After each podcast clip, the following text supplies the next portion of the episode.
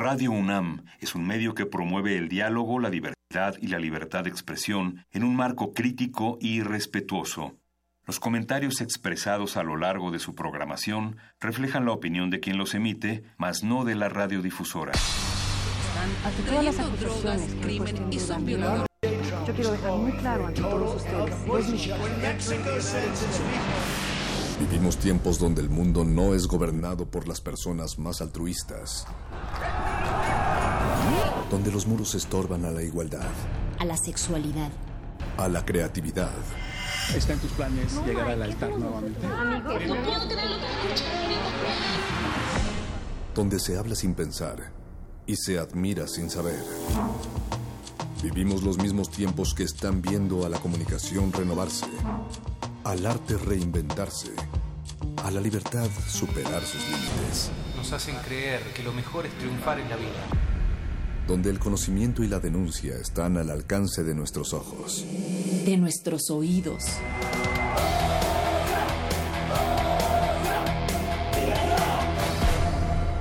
Resistencia modulada.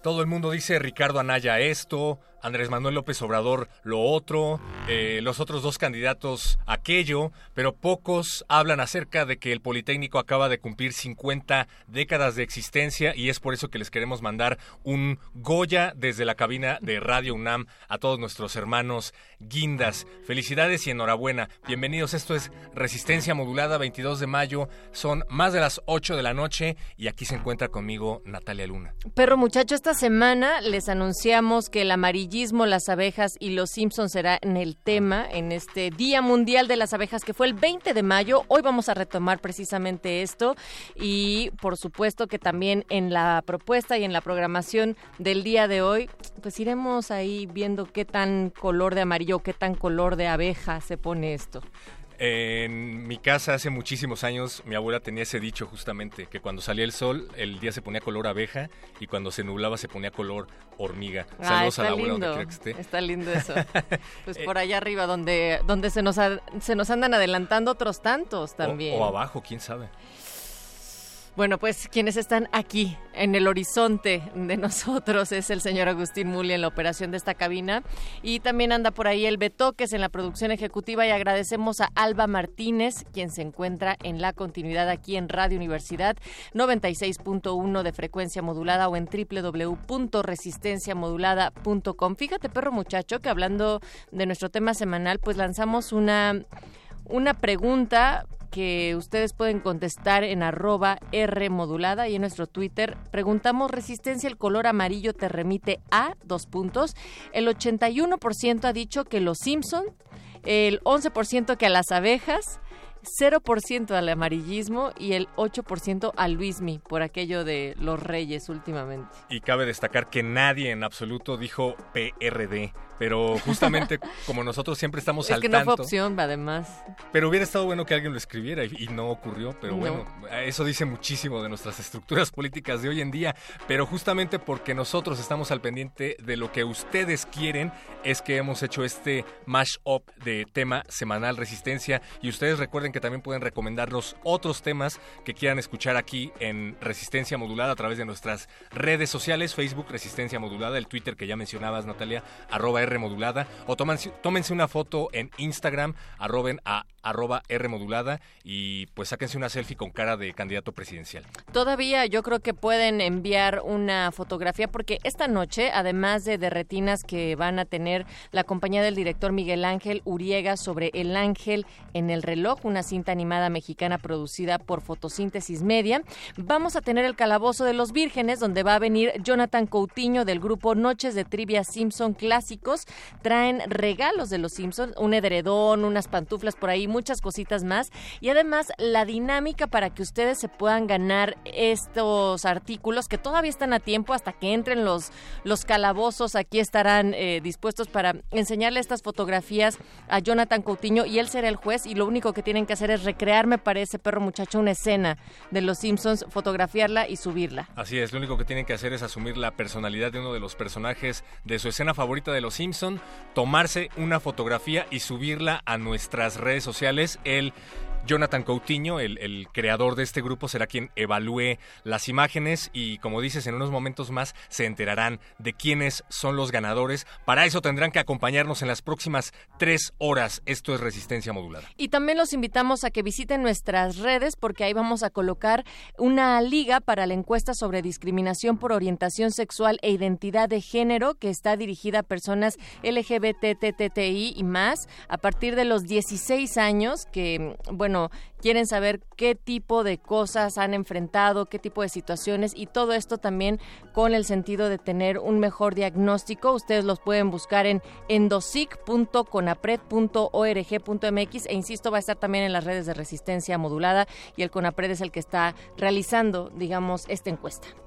Quédense con nosotros, vamos a hablar de este y otros temas y desde luego no podemos pasar por alto el fallecimiento de Manrico Montero. Manrico Montero fue un artista sonoro mexicano radicado en Bolivia, fonógrafo, grabador de ambientes, improvisador, investigador independiente de bioacústica y biosemiótica. Y durante los últimos 10 años, pues la presencia de Manrico Montero en el circuito de la experimentación electrónica en México, pues lo colocan como uno de los principales eslabones porque abordó por igual las delirantes derivaciones del breakbeat en la cultura club, así como las sutilezas teórico-prácticas de la microfonía el paisaje sonoro y la fonografía. Y por supuesto, también otro de los grandes amigos aquí de Resistencia Modulada. Así es que le enviamos uno de sus paisajes sonoros en cualquier espacio en el que se encuentre.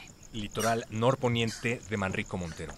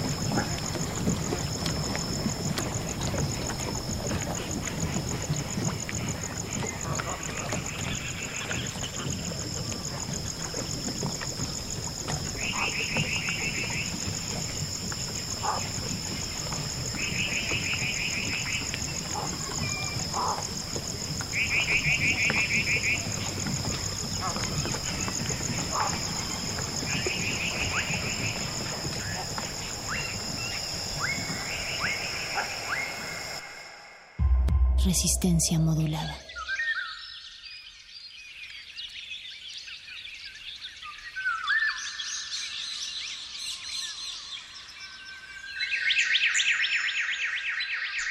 Y esto que oyen de fondo, después de Manrico Montero, es algo de Cornelius. Se trata de paisajes sonoros similares, recomendados por nuestro productor Alberto Benítez Betoques, quien dice que es algo que le hubiera gustado a Manrico me toques, no me toques si eres una abeja, porque el 20 de mayo precisamente se estaba conmemorando el Día Mundial de las Abejas, para enterarnos sobre por qué ha sido uno de estos símbolos amarillos tan importantes y por qué dicen que si se acaban las abejas se acaba la humanidad. Porque hay un capítulo de Black Mirror sobre abejas. Ah, pensé que porque los Simpsons también. Ah. ¿No? bueno, pero llega a esta cabina Mariana Saraí Torres Juárez. Ella es licenciada en Derecho por la Facultad de Derecho de la UNAM, especializada en Derecho Ambiental y Administrativo.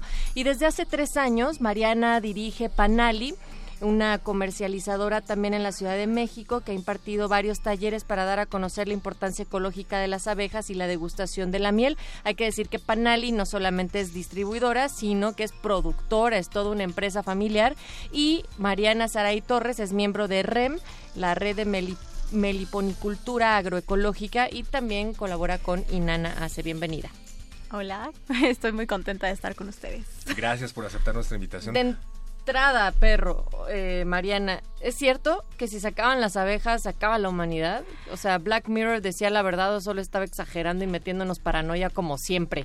Pues más bien eso lo decía Einstein y yo le creo un poco. ¿ah? y yo creo que eh, ellas juegan un papel fundamental en la parte de reproducción de las plantas y gracias a, pues a ellos y otros polinizadores podemos tener nuestros frutos, podemos comer mango, aguacate, ¿no? Todas las frutas que, y, muchas este, verduras son gracias también a ellas. Ahora que hablábamos acerca del Día Mundial de las Abejas, justamente, que fue el 20 de mayo, pues estaban no solo promoviendo el cuidado de esta especie, sino hablando de la crisis que hay debido a su escasez. Pero cuéntanos más de esto. ¿Es verdad que hay una crisis de escasez de abejas? Y si la hay, ¿a qué se debe? Porque se habla de muchos factores, ¿no? De pesticidas, de las ondas em, electromagnéticas que viajan a través del aire, eh, se habla acerca de, no sé, el cigarro, hay muchísimos factores involucrados. Tú dinos, pues ahí hay creo que dos temas también importantes que me gustaría poner sobre la mesa. Uno es acerca de que comentabas eh, este, hace un momento, eh, Natalia, de que las, las abejas se relacionan con lo amarillo. Y sí, las, un tipo de abeja, ¿no? Que son las apis melíferas, que son las abejas europeas, pero tenemos eh, 20.000 tipos más, ¿no? 20.000 especies más en todo el mundo que eh, han sido identificadas aunque se dice que son muchísimo más. Entonces, eh, lo que también queremos eh, o, se busca justo con, o sea, con toda la parte de dar a conocer este tipo de abejas, esta diversidad de abejas, es que eh, cada una eh, tiene también una especialización, ¿no? Hacen una especialización con flores. Entonces esa relación también es súper importante y cada una también tiene su especialización en hábitats, ¿no? Hay unas que son más de selva, otras que están en el desierto, otras que sobreviven a las ciudades, ¿no? Entonces sí es importante también mencionar y que pues la gente sepa que, que no solamente son las abejas que pican, hay unas abejas que no tienen aguijón, que son nativas, ajá, y que por ejemplo muerden o hacen otras cosas para defenderse, porque eh, se dice que el aguijón está atrofiado o el aguijón este por evolución ya ajá, justo ya no se desarrolló, ¿no? Entonces ya no saben si fue por evolución o fue este antes, ¿no? Que justo este, no tenían el aguijón. Entonces, bueno, ahí hay una discusión ahí científica. No y... lo quieren averiguar, no provoquen Y en México tenemos 2.000 especies de abejas, entonces eso también está bueno. Pues nada más tenerlo de, igual no exactamente el número, pero sí que hay mucho más tipos de abejas eh, azules, hay unas que son verdes, ¿no? más chiquititas, otras más grandes, más gorditas, menos gorditas, ¿no? Y eh, las características de por qué puedes identificar unas abejas y no, no unas avispas o no a unas moscas es justo sus pelos plumosos. Ellas eh, sí suelen tener eso y tienen dos pares de alas. ¿Y tú has convivido con todas estas especies de abejas desde que eras niña, en Panali? No, em, me crié más bien con la apis, con la abeja europea, pero ella solo tiene 300 años en nuestro continente. Ah, nada Ay, más. nomás. Nada más. Pues a diferencia de las otras que los pueblos prehispánicos, pues las, las, o sea, estaban con ellas desde hace muchísimo tiempo, ¿no? Miles de años. Mariana, ¿y le tenías miedo a estas abejas en algún momento? Pues no, es que fíjate, está muy chistoso porque yo intentaba rescatarlas, luego se ahogaban o así, y pues a veces no las agarraba bien y las apachurraba y me picaban. ¿Como cuántas veces te ha picado una abeja? Yo creo, ya perdí la cuenta, pero seguro como, no tantas, como unas seis o por ahí. Ah, sí, no tantas, no tantas para tener ya toda una vida en un espacio en donde tu familia ha producido miel. Cuéntanos sobre Panali. Sí, pues empezó, o sea, en realidad la tradición apícola empezó con mi abuelo hace como 35, 40 años, con una caja de, de abejas. Y eh, mi papá siguió junto con otros tíos como esta tradición, pero ya quien lo ha seguido o lo ha mantenido vivo es mi papá. Y eh, pues nosotros crecimos ayudándole a cargar miel o este, viendo las abejas, ¿no? Ayudándolo a este, visitar a los apiarios. Y pues más bien eso era muy, muy, este, como cotidiano. cotidiano para nosotros. Y ya después que yo me vengo a la ciudad, ya es cuando ya empiezo, empiezo a apreciar mucho más la, la actividad que se hace familiar, ¿no? Y que no todos lo hacen y no todos lo han vivido. Y, tener esta fascinación por lo sutil, o sea, por, por insectos tan pequeños, ¿no? Que dices, oye, ¿esto qué? Lo puedo aplastar y ya, ¿no? Pero toda, toda la energía que ocupen para trasladarse y para visitar las flores, ¿no? Y que chambean así todo el día y verlas cómo se comunican, o sea, es una cosa fascinante. Cada vez estoy más enamorada de ellas. Oye, y cuéntanos qué producen en específico. Ya nos hablabas acerca de la miel, ya nos hablabas acerca de que tienen por ahí panales, pero es toda una pequeña industria familiar, ya lo mencionaba Natalia. ¿Qué producen exactamente y cómo lo distribuyen? Porque además eh, hablabas acerca de que están fuera de la ciudad, ¿no? Sí, pues tenemos apiarios en Texcoco y en Puebla, que ahí es eh, originario mi papá. Eh, más para el oriente, eh, el municipio es como Palmarito. Y este mm, y entonces, bueno, ahí tenemos la parte productiva y la parte de, de extracción está en Texcoco, Estado de México. Y entonces lo que hacemos es eh, las mieles. Sí. em, tenemos eh, dos cosechas al año y, eh, y lo que hacemos es diferenciar la miel por origen floral. Entonces ese es el, como el producto mm, más común, más estrella. Y después está la parte de los propóleos, que son resinas que se recolectan de árboles y ya lo, lo único que hacemos es recolectarlas y hacerlas en propóleo, este, en extracto o con miel, ¿no? O sea, una mezcla de propomiel como un tipo jarabe, como este que nos tomábamos, ¿no? Antes que estaba, ¿cómo se llama este? Yo me acuerdo de la emulsión de Eh, Scotch, pero el no broncolín, en ¿no? broncolín. Ajá. Ajá. cuando era bueno. ah, Ajá. bueno, sigue siendo bueno, pero. eh, es- Cuando no era pura azúcar. Era, sí, no tenía otros ingredientes. Y este, eso por un lado, como más la parte también terapéutica y cera de abeja que ahora la transformamos en velas y la transformamos en este bálsamos labiales. Ahora, algo que me llama la atención de Panali, eh, Mariana, no es solamente como este esfuerzo por hacer una distribución y una comercialización de distintos tipos de mieles y los productos que ya nos comenta, sino que también han tenido un gran esfuerzo por, eh, digamos que enseñarle a otras personas la importancia de las abejas, la importancia del cómo producir y además de cómo producir en una lógica distinta que no tiene que ver solamente con la lana y con, pues, tengo ahí abejas trabajando por mí y ya, ¿no? Sí, eh, pues todo esto nació también porque yo me vine pues a la ciudad a estudiar y mm, justo lo que yo veía es que también muchas personas no conocían, uno, qué son las abejas, ¿no? Si solamente piensas en abejas y es miedo y me van a picar y corre, ¿no? Entonces, em, lo que me surgió aquí es cómo poder eh, hacer llegar uno el producto, pero también que el, el producto te, te va a decir muchas cosas, ¿no? De cómo se hace. Entonces, cómo también educar al público y al, y al consumidor. Eh, que pueda, pues, justo uno apreciar también el, el producto, pero también apreciar de dónde proviene, ¿no? O sea, justo toda la labor que se hace, eh, tanto, pues, campesina, ¿no? Del apicultor y del- de las mismas abejas. En- Mariana, ¿están desapareciendo las abejas? Hablando de estas pequeñas seres alados que, que están produciendo todos estos productos. Tú que convives con ellas desde niña y produces a partir de ellas desde niña, ¿has notado una disminución eh, de abejas? ¿Ha afectado el negocio? ¿Tú qué, piensas? Pues sí, sí, y mm, de hecho es, los años más recientes han, se ha notado mucho más, ¿no?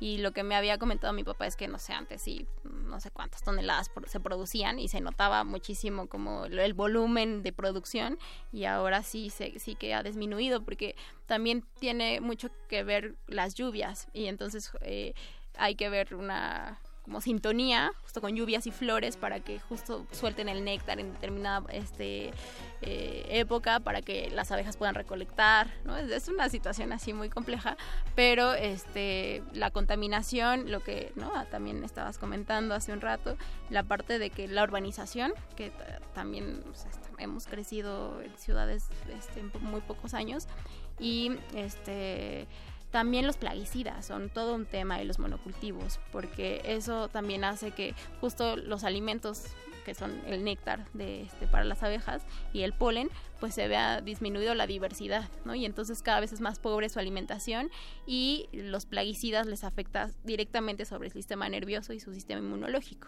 Entonces, en 2008 justo se consideró como la crisis más eh, evidente en el mundo, más en Estados Unidos y en Europa. Eh, se disminuyeron aproximadamente 40% de colmenas. O sea, imagínate, había eh, apicultores que perdieron casi todas sus colmenas y tenían miles, ¿no? O sea, entonces sí, sí que, o sea, es en 2008 y aquí en México hay una investigación que está haciendo Senacica junto con el Departamento de Abejas de la Facultad de Veterinaria y, es, y justo están viendo cuál es la situación y si hay si podemos determinar como un le llaman síndrome de colapso de, la, de las colmenas. Qué sucede eh, ya o sea se van las colmenas se desaparecen o sea no hay este no hay rastro de qué sucede con ellas o definitivamente todas eh, se encuentran como todas muertas y ante este panorama perdón que parecería bastante pues triste y desolador ¿Qué propuesta le tendrías también a la resistencia, Mariana, desde tu experiencia en la apicultura ya de toda la vida? Pues justo lo que estamos haciendo, eh, nos, a nosotros nos parece que eh, el que más gente conozca justo acerca de la importancia de las abejas, que... Mm, puedas tener hábitats para ellas, por ejemplo, eso, pequeñas acciones de tener tu jardín, sembrar flores, ¿no? Es determinados tipos de flores que hay. Eh, si yo vivo en la ciudad y no tengo un jardín, ¿qué, ¿qué podría yo hacer para favorecer a que esto no siga yéndose tan mal, pues, como lo que tiene que ver con las abejas? Sí, pues siempre hay, puedes tener una ventanita y siempre puedes tener un poco una... Que yo tenga una maceta con flores. Sí, sí, justo. Y hay unas determinadas flores que también, este, o sea, se puede googlear o, nos pueden preguntar con mucho gusto y ya les podemos decir qué tipo de flores, este, sí sueltan néctar. No todas las flores son, este, melíferas. ¿Qué otras cosas? Eh, eso, eh, pues justo la, la, parte de pues apoyar a, proyectos que también están eh, haciendo esta parte de conservación de abejas y también tratar de disminuir nuestro consumo, ¿no? Porque justo ahora los bosques, los mares, ¿no? Están llenos justo de basura, entonces eso pues obviamente disminuye la calidad de los hábitats y disminuye también la calidad de los polinizadores, o sea, de, eh, su número. Entonces, eso sí, o sea, ser consumidores responsables creo que es como la primera tarea que sí podemos hacer todos, vivamos en la ciudad o vivamos en el campo. Y este porque en realidad también eh, los bosques son vida y nosotros también comemos de los bosques. Entonces por eso sí es súper importante este eh, ver acerca de nuestro consumo. Y mm, alguna otra acción no matarlas cuando las ves. Sí, que es lo que decías, ¿no? Que lo primero que hace en la mayoría de las personas cuando ven una abeja es eh, ahuyentarla o matarla porque piensan que las va a picar y a lo mejor nada más están buscando eso, polinizar una flor, o, agua. No, no, sé si les ha pasado que están en algún restaurante y viene su la abeja a su este al vaso al vaso pues dejarlos tomar o sea no pasa nada o sea tampoco o sea no, van a contagiar no contagian de ninguna no es como una mosca no no no eso te iba a decir cuando llega una abeja eh, cuál es la mejor actitud porque la gente te dice no te muevas no te muevas, no hagas nada. ¿no? Entonces así estás como, como todo tieso o hay gente que efectivamente sale corriendo. ¿Qué hacer cuando se te acerca un avispa? Pues las, las abejas eh, también perciben mucho las vibraciones, son súper sensibles. Entonces, sí, tú con el pensamiento y todo esto, o sea, respiras un poco, te tranquilizas, ellas se van a ir. O sea, justo muchas a mí se me acercan, no sé, yo sé si las atraigo, pero yo sí hablo con ellas, como que dejo que estén y se van solitas, o sea. Pero si te mal viajan, así, híjole, ahí va a estar. Sí, pues más bien eso, eso es como parte de, de uno mismo, ¿no? O sea, que tiene que aprender a regularse y claro pensar que no les va no te va a pasar nada. Panali, por favor, cuéntanos en dónde encontramos más información al respecto y en dónde compro miel. Sí, pues justo estamos estrenando nuestra página de internet en www.panalimiel.com y también eh, tenemos nuestro Facebook como Panalimiel, nos puedes encontrar en Instagram y eh, si quieres te puedo pasar también mi mail, estoy como mariana arroba y, ahí con mucho gusto este dudas o si quieren talleres porque también justo lo que está, ah, queremos eh, eh, hacer talleres para diferentes públicos tanto para niños este personas grandes o sea entonces sí tenemos gran diversidad. Pues muchísimas gracias. Recuerden www.panali con doble L. Panagi panallimiel.com, panali que significa panal en náhuatl. Finalmente, Mariana, te tenemos que hacer la encuesta de resistencia. ¿Qué es lo primero en lo que piensas cuando te decimos amarillo? Amarillo en sol. Ah, mira. Muchas gracias, Mariana Saray, Saray Torres Juárez, por venir acá y por estar en resistencia a través de tu trabajo con las abejas. No, muchísimas gracias a ustedes. No te muevas, Natalia, porque creo que acaba de entrar una abeja. Vamos a escuchar Goodbye Yellow Brick Road de Elton John. ¿Cómo estás? ¿Qué buscas? Miel Goldsboro. Ah, qué tranquilo está el día. Sí, demasiado tranquilo. ¿Entiendes, verdad? Hmm, temo que no. Verás, las abejas siempre hacen bastante ruido. El silencio indica que no hay. Sí, ya te entendí. Ahí va una. Al abejo móvil. ¿Tu cafetera? Sí. Muy astuto, Simpson. Atrae a las abejas y luego nos las vende a precios inflados. ¿Cuánto cuestan las abejas? Simpson, usted es diabólico.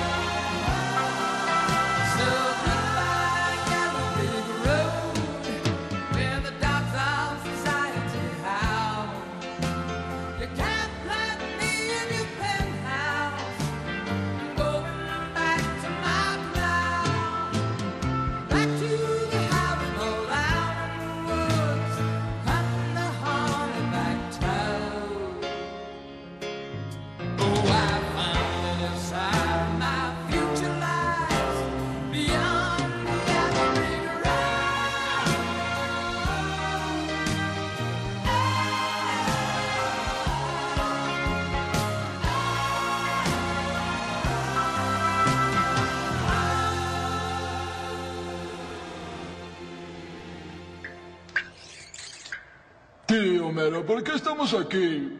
Ay, ya te dije, Bernie, para cuidar la abeja. ¿Pero por qué? Ay, qué lerdos. Con razón Smithers me nombró supervisor de abeja. Sí, ya se escapó. ¡Ay, fracasamos! ¡Ay, no, no! ¡Ven acá! ¡Abeja! Ahí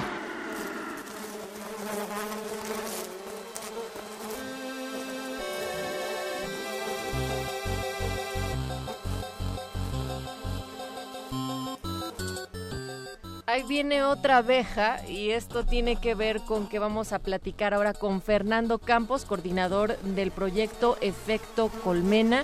¿Cómo estás, Fernando? Muy bien, gracias. Muy familiarizado con esta cabina. Sí, un poco, un poco. Entraste a manera de abeja cuando estaba acá Mariana, que decías esto, perro muchacho. No les podemos uh, dar muchos detalles, pero Fernando viene vestido como el abejorro de los Simpson y nos da muchísimo gusto porque justo vamos a hablar acerca de esto, como dice Natalia, Efecto Colmena, una iniciativa para crear conciencia sobre la importancia de las abejas en el mundo y nuestra supervivencia. Y si sonó a que lo estoy leyendo de su descripción de Facebook, es porque justo eso acabo de hacer pero afortunadamente tú nos vas a dar más información, Fernando. Así es. Claro. ¿Qué están haciendo en Efecto Colmena? Eh, Efecto Colmena es una asociación civil que empezó aproximadamente hace cuatro años eh, a partir de un grupo de amigos, ningún apicultor, abogados, ingenieros, diseñadores gráficos.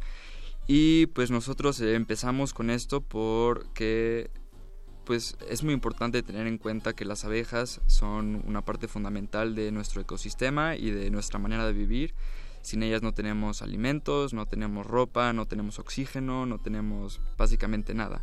Entonces eh, nosotros estábamos muy preocupados por el manejo de las abejas en México y los protocolos que se tienen eh, por parte de los bomberos que prácticamente aniquilan a las abejas cuando alguien hace un llamado eh, de emergencia para que vayan a retirar las, las colmenas. Entonces nosotros empezamos preocupados viendo que esto era un gran problema ya que a diario se mueren muchas abejas por falta de, educación y, y, pues falta de conciencia. Entonces nosotros eh, rescatamos conciencia y esto lo hacemos a partir de la educación, del rescate de abejas en casas o en edificios o en espacios públicos y también estamos ahorita eh, tratando de cambiar eh, la ley en México para declarar a la abeja en, en peligro de extinción y entonces pues por ende forzar a que el gobierno tome eh, pues un manejo de, las abejas eh, diferente. Y ahora, en esto que estás diciendo sobre la posibilidad de legislar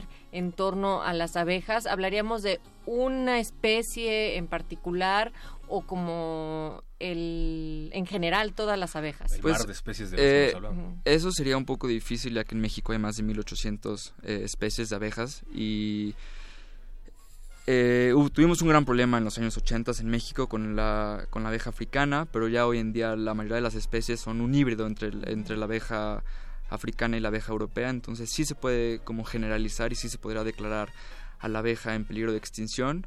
Eh, afortunadamente tenemos eh, 400 especies que se encuentran sobre todo en la parte del sur del país, que son las, este, las abejas sin aguijón, que son las mayores productoras de, de miel y son como las más veneradas por, por los mayas y por como culturas ancestrales.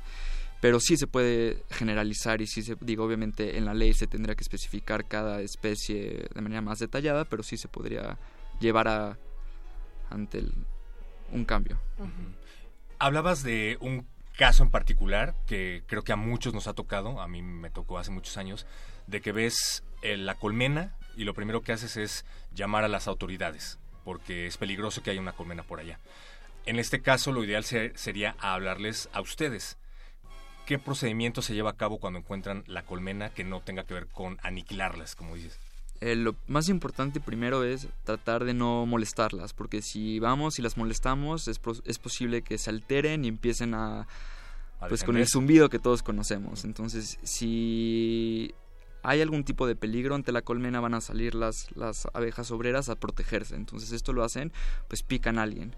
Y una vez que te pican, eh, digo, el veneno tiene como una sustancia que es eh, llamativa hacia las otras abejas, entonces es más probable que lleguen más abejas a picarte. Entonces, pues primero que nada es mantener la calma, no alterarlas. Eh, contactarnos, con, contactarnos, nos pueden eh, hablar por Facebook o a nuestro correo y nosotros tenemos un formulario que les pedimos que llenen para hacer una evaluación sobre el caso y ya después nos ponemos en contacto con, con quien haya levantado el reporte para ver cuáles van a ser los pasos a seguir. Pero sí no le hablen a los bomberos ahorita hasta que los protocolos cambien.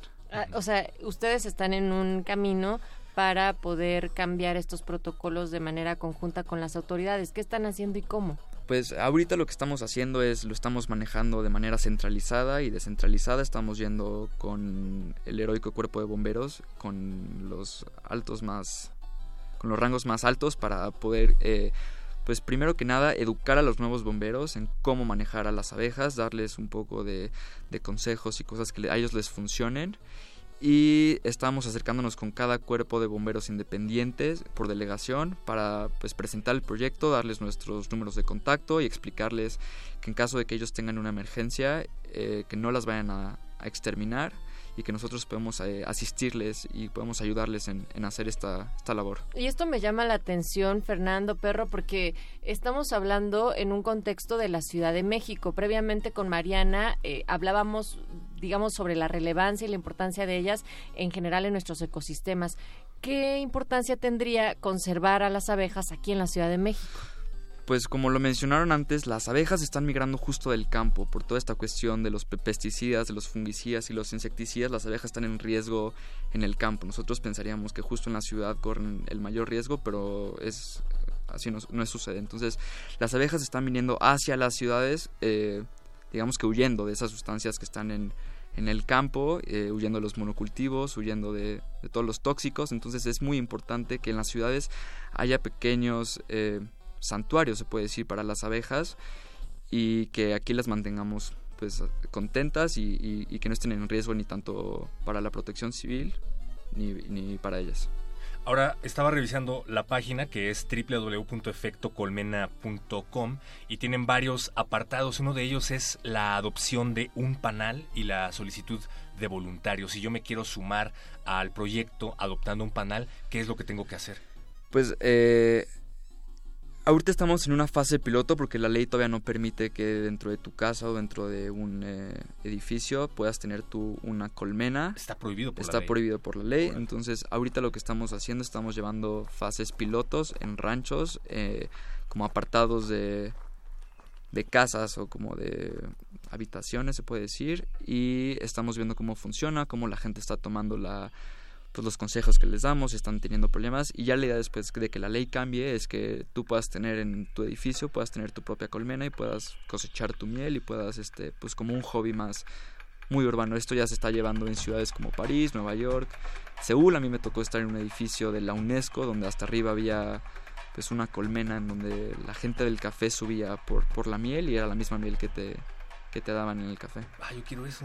Pero también en esta misma página y en el apartado donde se realiza uno la pregunta de cómo puedo apoyar, em, hay varias, varias opciones. Si quieres tú enfatiza en, la que quieras, Fernando, hay en voluntario, guardián abeja, arma tu apiario, dona y además de lo que decía, adopta un panal. Pues bueno, antes que nada creo que es importante que hablemos un poco de cómo nuestro día a día podemos apoyar a las abejas, que es algo que es muy importante. Eh, antes que nada, tenemos que empezar a consumir local, tenemos que empezar a comprarle a nuestros productores más cercanos y siempre tratar de optar por alimentos libres de, pues, de químicos. Mientras más orgánico sea, pues es mejor también para nosotros y para las abejas.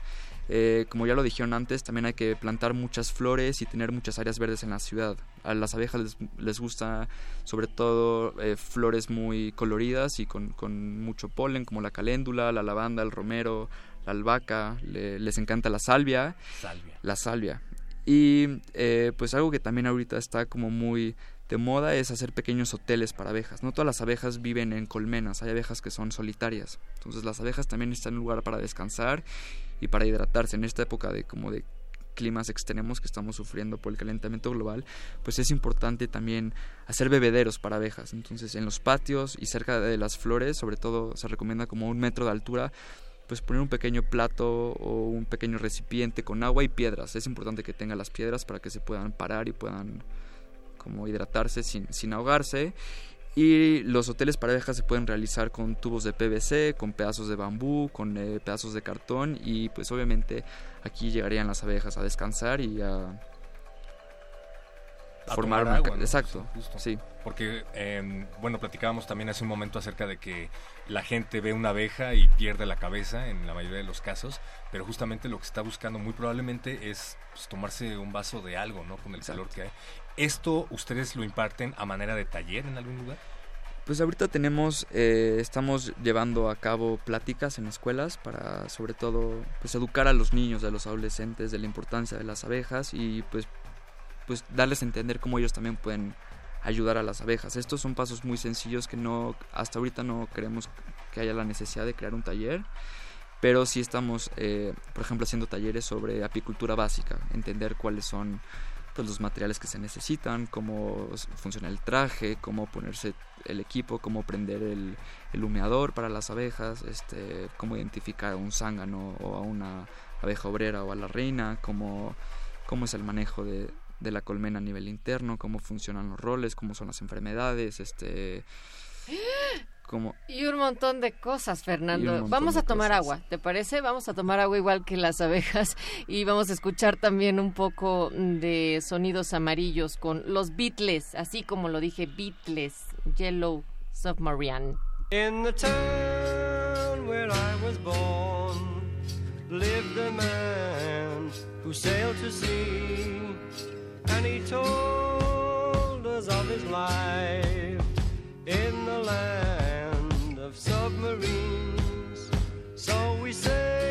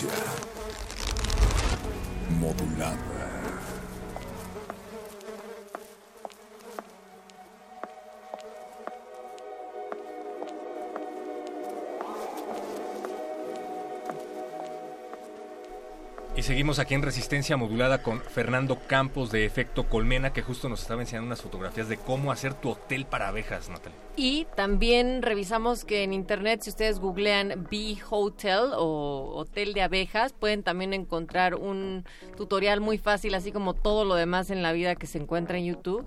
Eh, y ahí pueden ver cómo con materiales reciclados, decíamos, Fernando, se pueden armar, no sé, danos algunas ideas. Eh, se pueden utilizar tubos de PVC viejos con pedazos de cartón doblados como en zigzag. Eh, se pueden poner pedazos de bambú, eh, huecos. Eh, lo importante es que haya espacios huecos para que las, eh, los insectos o las abejas se puedan meter. Y también yo creo que con tapas de, de, de botellas este, agujeradas se puede, se puede implementar. Se trata de ser creativos, yo creo. Es una chamba increíble la que están haciendo en efecto Colmena, Fernando, y sabemos que pues no todo cae del cielo, no solamente las abejas andan por ahí. Entonces, ¿cómo, cómo le están haciendo? ¿Qué necesitan? Están también lanzando unas peticiones de change.org. Y van a tener eventos. En efecto, ahorita eh, tenemos una exposición en conjunto con nuestros eh, queridos aliados de Huerto Roma Verde en el atrio de la Torre Latinoamericana. Es una exposición de polinizadores para que se puedan dar una vuelta. Hay camas de cultivos, hay bebederos para abejas, hay hoteles para abejas y vale mucho la pena si están por ahí. Este, ¿Y hay abejas? Sí, sí, sí llegaron O sea, ¿sí algunas llegan? abejas, sí, sí llegaron Ajá. algunas abejas. Sorprendentemente, justo el día que estábamos montando había como algunas abejas y sí, todo el mundo estaba muy emocionado, que pues es un poco triste, ¿no? Que ya no hay abejas y que te emociones cuando veas una abeja. Yo, pues de chico creo que sí, sí veía muchas abejas y ahorita ya no tanto. Entonces sí, este...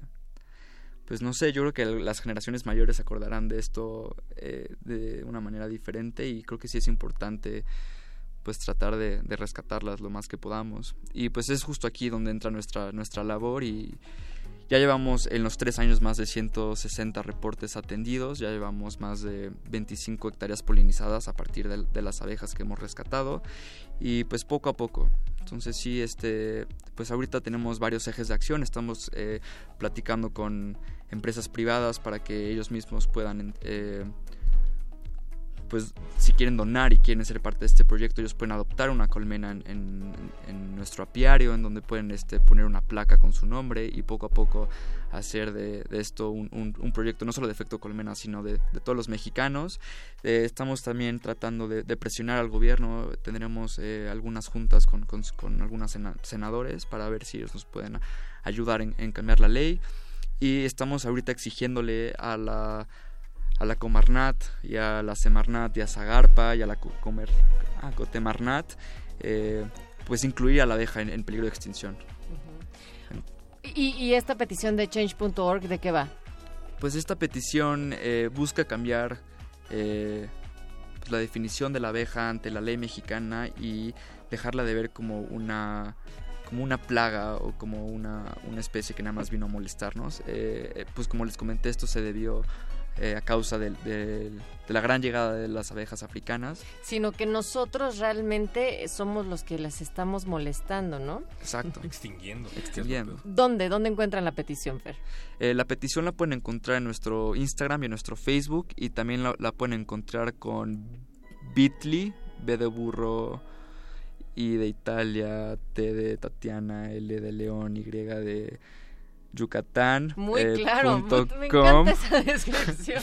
punto com, diagonal, efecto colmena. Entonces Si no- ahí está la petición, eh, pueden ingresar con su perfil de Facebook o, o con su correo electrónico y lo importante no solo es que firmen, sino que también la compartan para que podamos eh, expandir más eh, esta causa. Está facilísimo, lo único que tienen que hacer es ir, pues, bueno, yo los encontré, eh, todos los enlaces en www.efectocolmena.com, ahí están los enlaces a las otras redes y hay, hay una guía de cómo apoyar y cómo volverse voluntarios. Entonces, pues, Fernando, pues muchísimas gracias. por No, muchas gracias a ustedes. Muchas gracias. Algo con lo que te quieras despedir de la resistencia, además de contestarnos en qué piensas cuando digo amarillo.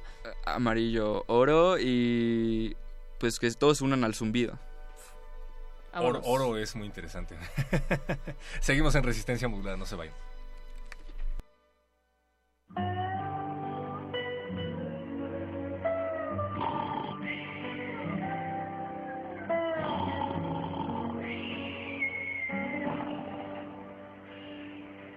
Autodestrucción de la planta, no oprimir.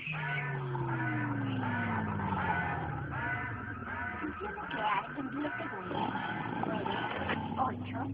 9, 8, fusión interrumpida. Bien, muchacho.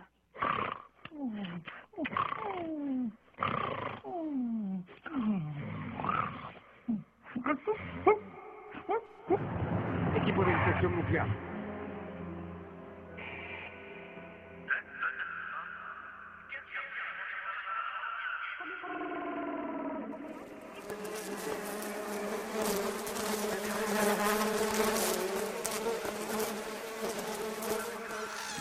Resistencia modulada.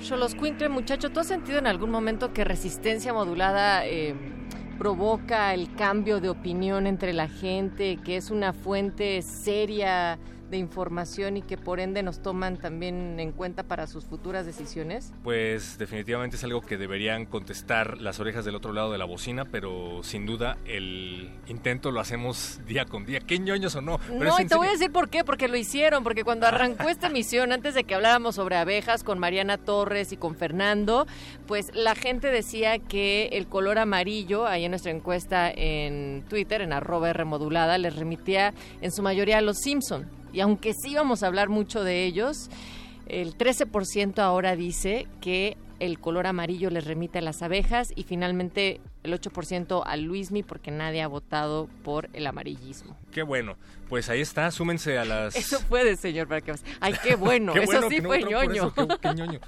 Pero pues ahí está, súmense a las iniciativas de las que hemos hablado el día de hoy porque nos beneficia a todos y sigan en sintonía con resistencia modulada porque recuerden que dentro de unos momentos más no solo esta cabina se va a convertir en una cabina cinematográfica porque de retinas va a platicar con Miguel Ángel Uriegas sobre El Ángel en el reloj, una cinta animada mexicana producida por Fotosíntesis Media, sino que además vamos a tener regalos de los Simpson para todos ustedes, mercancía oficial que nos llega de Fox para el calabozo de los vírgenes y, y mucha información además. Dicen que para esta emisión va a llegar Bart, Homero y tal vez Milhouse, no sé qué otros personajes van a andar acá en el micrófono.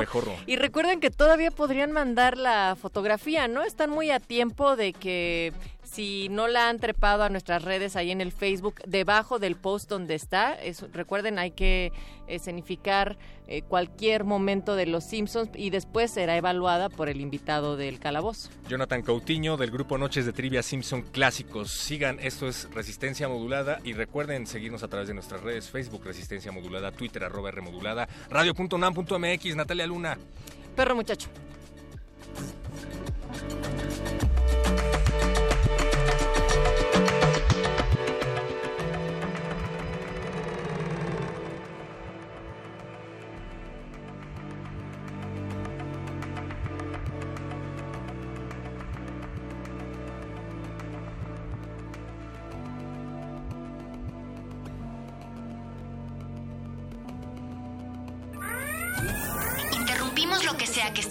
Para traerle este corte informativo. La, la nota nostra. El último lugar para informarte.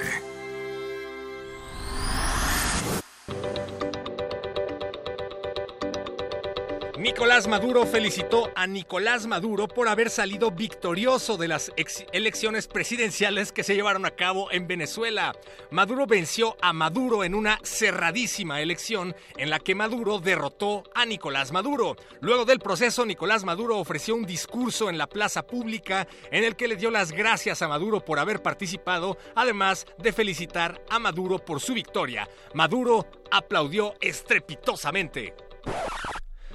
De los creadores de Me saco una foto con la laptop apagada, del libro que no existe y del hombre del costal, llega Ricardo Anaya llenando un álbum de estampitas del Mundial de hace cuatro años. La fotografía fue una respuesta, aparentemente, a otra foto en la que otro candidato, que no vamos a decir el nombre, llena su álbum de estampitas de Rusia tiernamente con su chamaco, pero sí de Rusia 2018.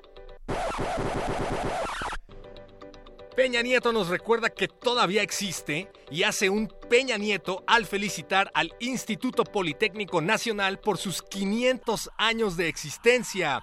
Peña Nieto leyó un poema de Nezahualcóyotl, a quien mencionó como un egresado destacado de la primera generación del Politécnico y felicitó a los alumnos de esa institución por seguir adelante a pesar de la toma de las instalaciones por parte de los porros de Hernán Cortés. Enhorabuena.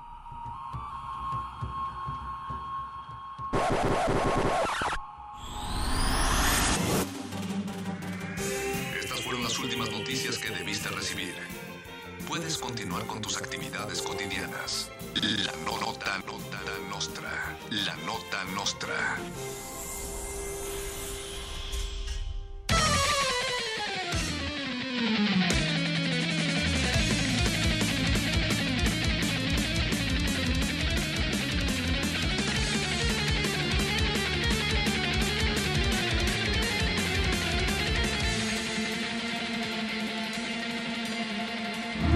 Resistencia modulada.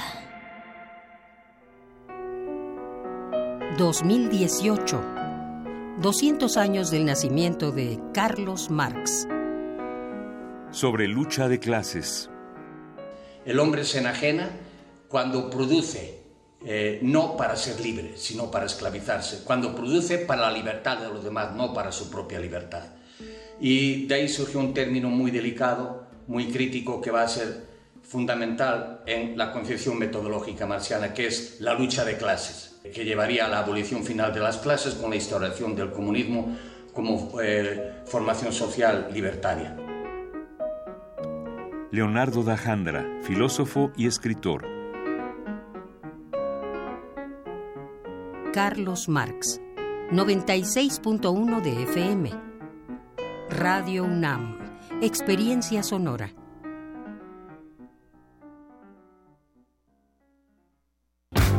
Alicia Bárcena, bióloga por la UNAM, relacionada con el medio ambiente y la economía, impartió el curso La igualdad en el Centro del Desarrollo Sostenible. El derecho a la diferencia es el reconocimiento de tu identidad como pueblo indígena, como afrodescendiente, como mujer, como hombre, como niño, como quieras, pero tu titularidad de derecho sigue siendo intacta. Aprende, descubre y comparte. www.descargacultura.unam.mx Con el gasolinazo del PRI, ahora pagas 20 pesos por litro. ¿Sabías que de esos 20, 7 son impuestos? Casi la mitad se los queda el gobierno de Peña Nieto. Y nosotros no sabemos en qué se lo gasta. Los diputados y los senadores del PRI traicionaron a México y aprobaron el gasolinazo. Nosotros llegaremos al Senado a reducir al mínimo ese impuesto. Para darle reversa al gasolinazo. Queremos que pagues lo justo. Candidatos a senadores y diputados federales. Coalición por México al frente. Movimiento Ciudadano. Nuestros hijos son golpeados y desaparecidos por la mafia y la complicidad. Lo que le pasó a este joven nos está pasando a todos. Llevamos 20 años secuestrados. ¿Por quién? Por una pseudoizquierda que solo beneficia a su clientela y no invierte en seguridad. Soy Beatriz Pajés, una mexicana más. Rescatemos juntos nuestra ciudad. Beatriz Pajés, PRI, también al Senado, Ciudad de México. Cada día llegan más. Pues sí, desde que el gobierno le paga a los supermercados el transporte de la alimentación que no vendió, ahora nos traen mucho más comida. ¿No quiere que les ayudemos?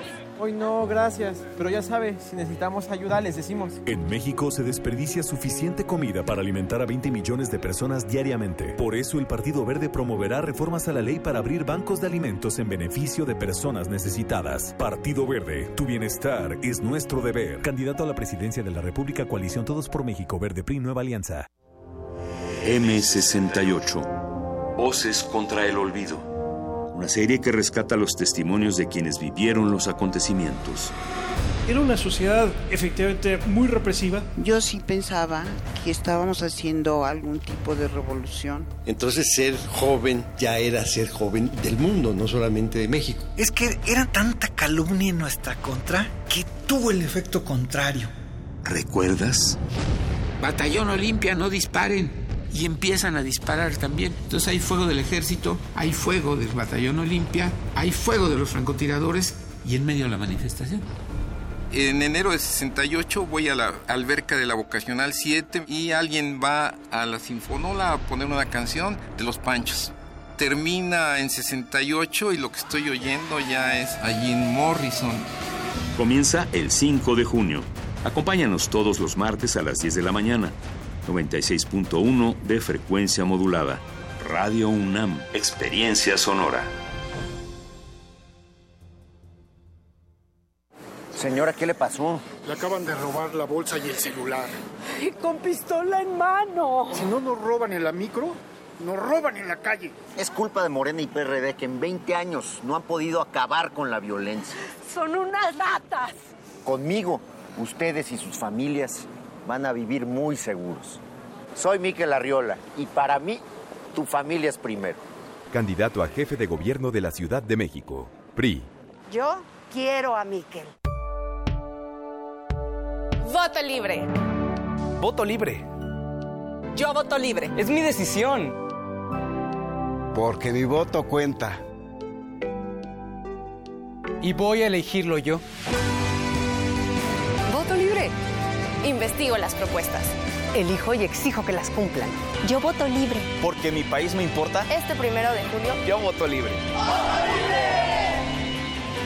INE. Dígame, doctor, ¿cómo sigo? A ver, abre la boca. Respira profundamente. ¿Has seguido el tratamiento al pie de la letra? ¿Para qué? Si no sirve de nada. ¿No sirve de nada? Puros pretextos. Este primero de julio no hay pretexto. Participa, vota para elegir a las y los diputados locales e integrantes de los ayuntamientos. IEM, Instituto Electoral del Estado de México.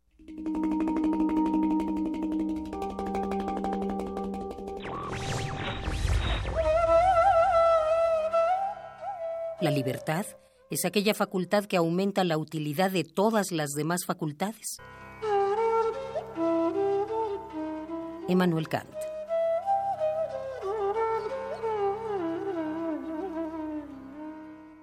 Radio UNAM. Resistencia modulada. Toma un lugar. Aquí hemos venido a observar con los oídos. La imagen no es una idea fija. Se ajusta a todas las visiones y todos los géneros. Miremos y discutamos. De retinas. Un horizonte sonoro para vivir el cine. De, retinas.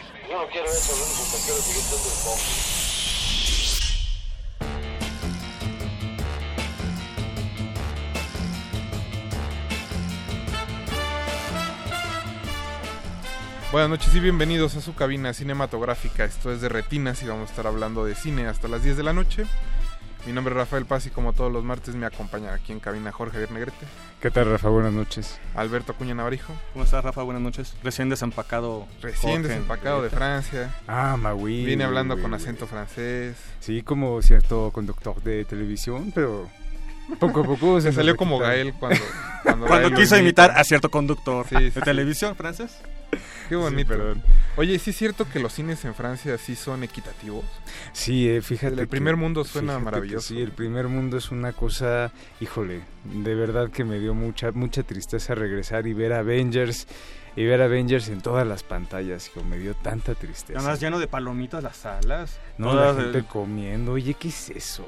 No. Ahí todo, na- nada más pura botella de agua, ¿no? No, no, ni agua, ¿eh? Ah, agua. No, no, ni agua. O sea, respetan la película. te, te refinas las tres horas de la película sin ningún tipo de sin ningún tipo de este alimento o bebida.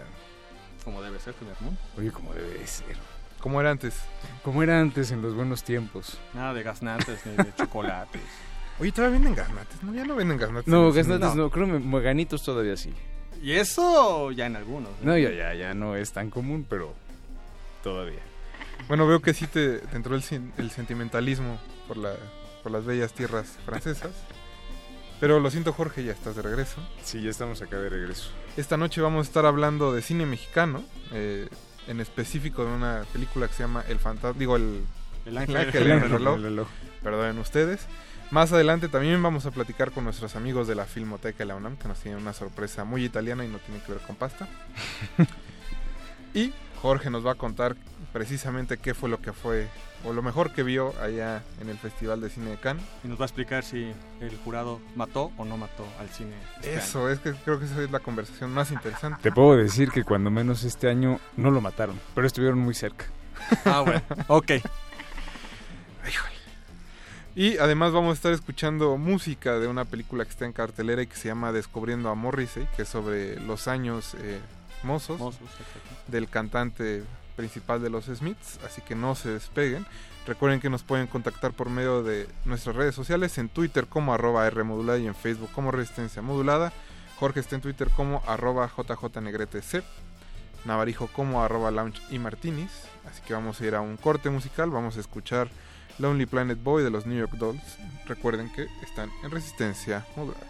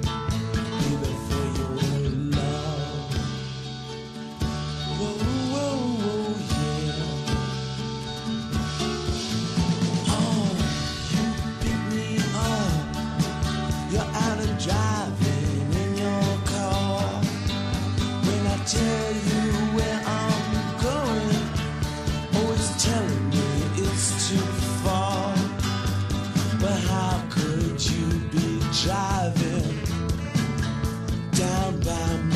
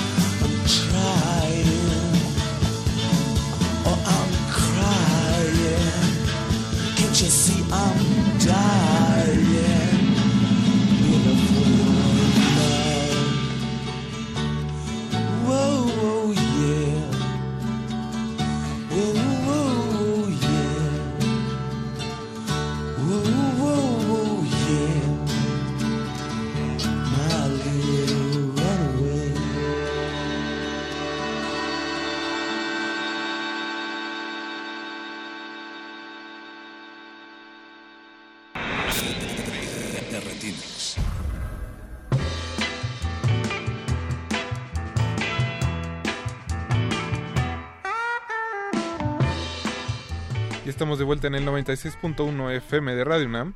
Y en Twitter, Astrid-53 nos dice que hoy la única resistencia que escuchó fue la del clima para poder llegar a su casa. Ah, bueno. Imagino que no fue la única esta noche y una lástima, pero ojalá todos los demás nos estén escuchando algo que sea en un rincón en el tráfico y con el radio prendido. Dígale al taxista. Dígale al taxista que le ponga a resistencia modulada. Como les decíamos al principio, vamos a hablar de una película mexicana de animación que se llama El Ángel en el reloj y para charlar sobre ella tenemos aquí a su director Miguel Ángel Uriegas. Miguel, buenas noches. Buenas noches, gracias de verdad por el espacio y por, por invitarme. Qué bueno que tú sí llegaste. Pues aquí estamos, ¿no?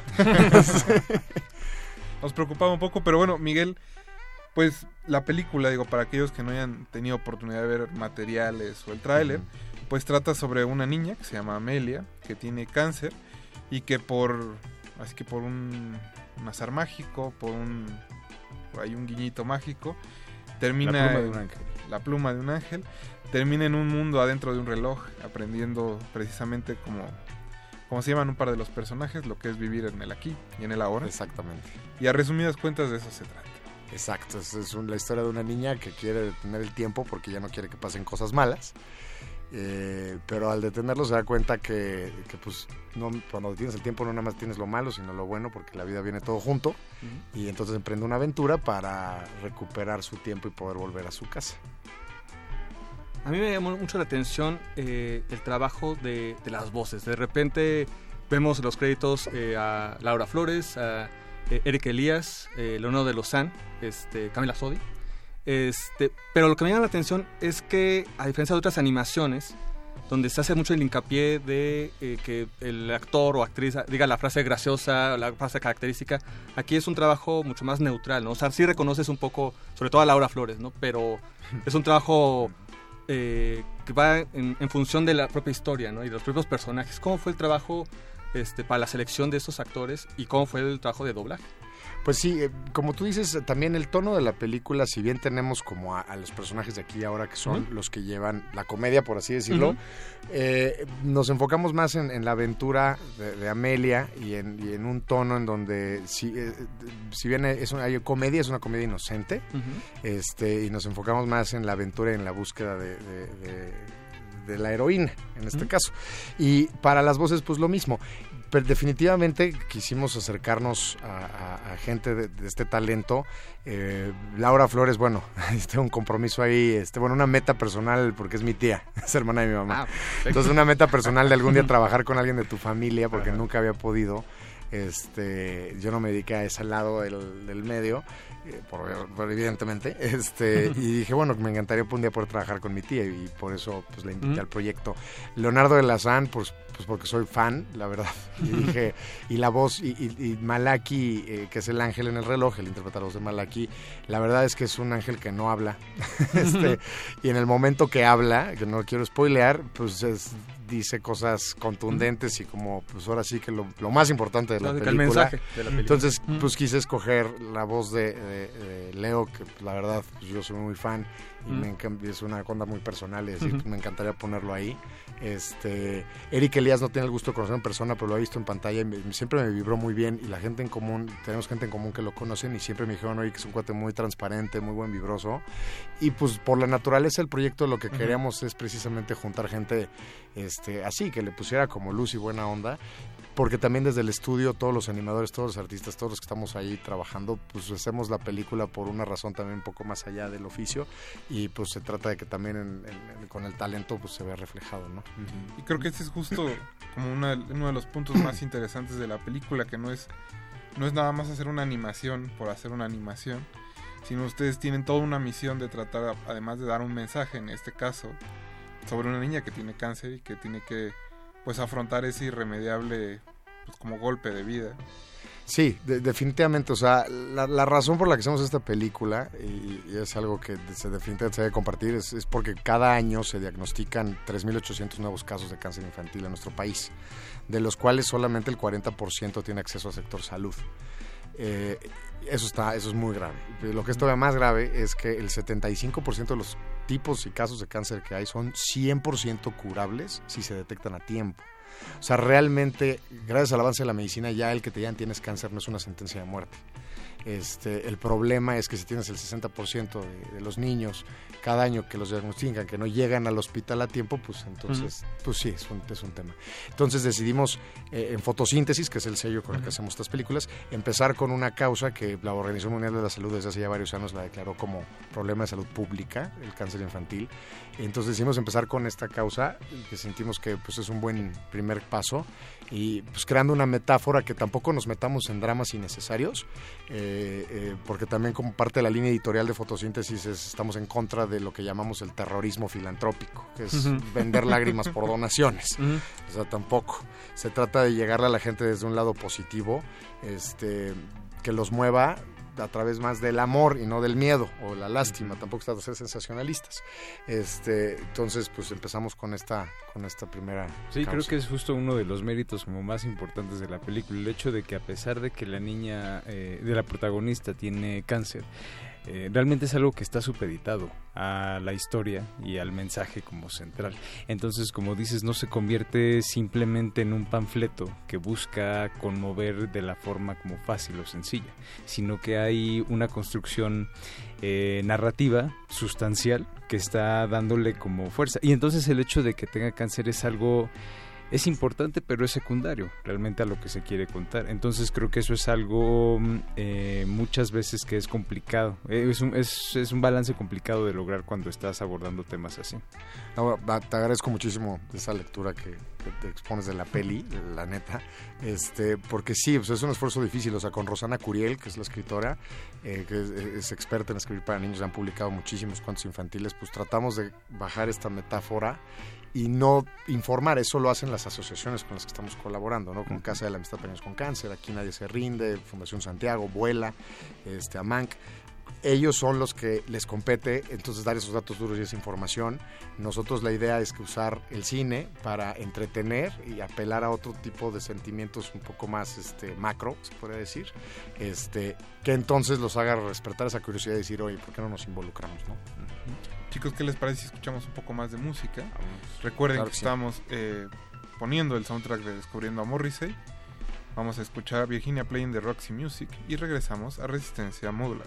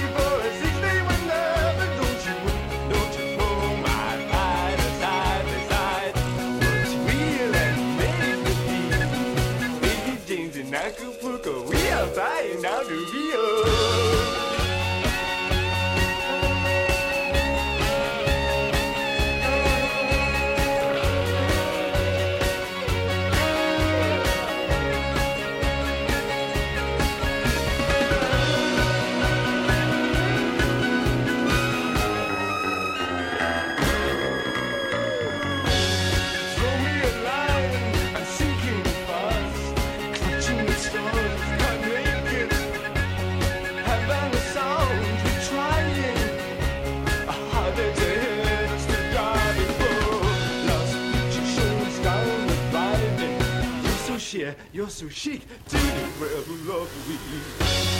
Ladies of the mountain streamline. Midnight blue casino floors. Dance the cha-cha through till sunrise. Opens up exclusive doors for wow. Just like the mingles look the same. So me and you, just we two, got to search for something new.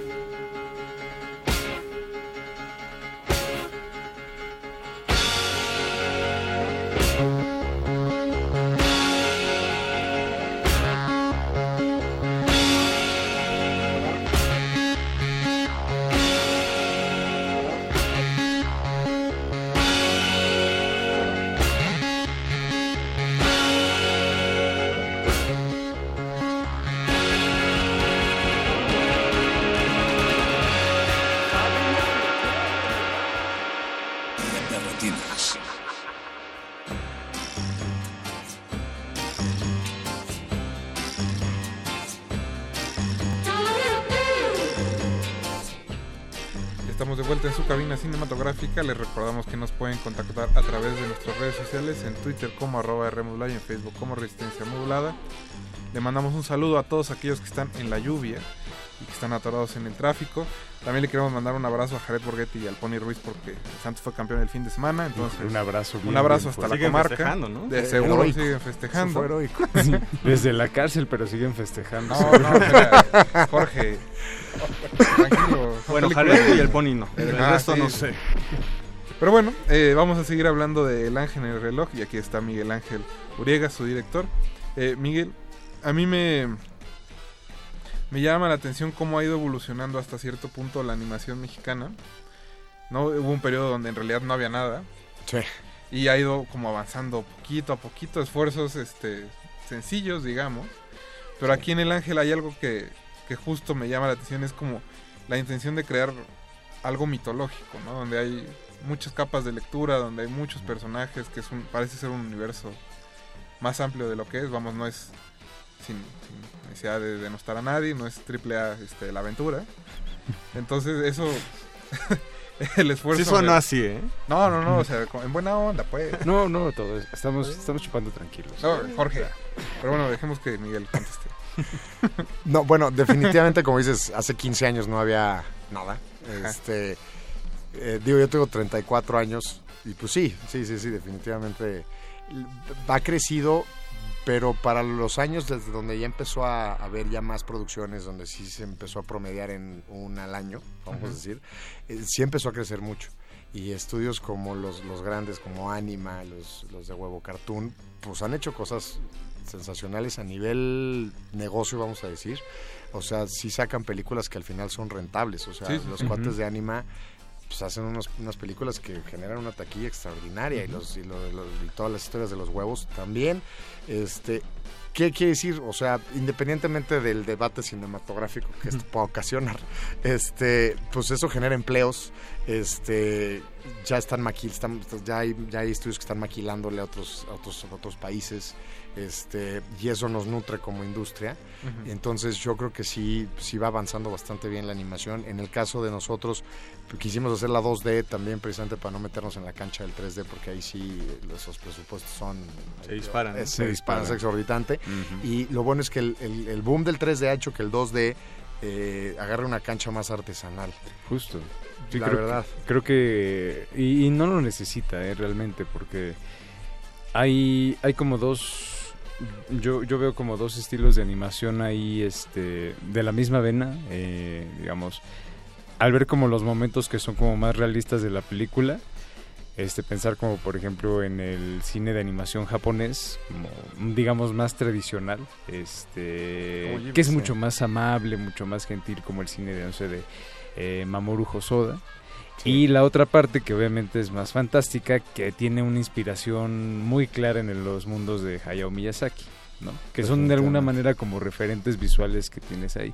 Y que creo que de alguna forma hacen que la animación no se sienta, eh, digamos, mal lograda. Que es muchas veces que creo lo que pasa también con Sí. este tipo de, este, de proyectos, ¿no? Que uno piensa animación mexicana y que inmediatamente piensa como en productos inferiores en Claro. calidad a lo que ofrecen este, los, los grandes estudios norteamericanos, ¿no?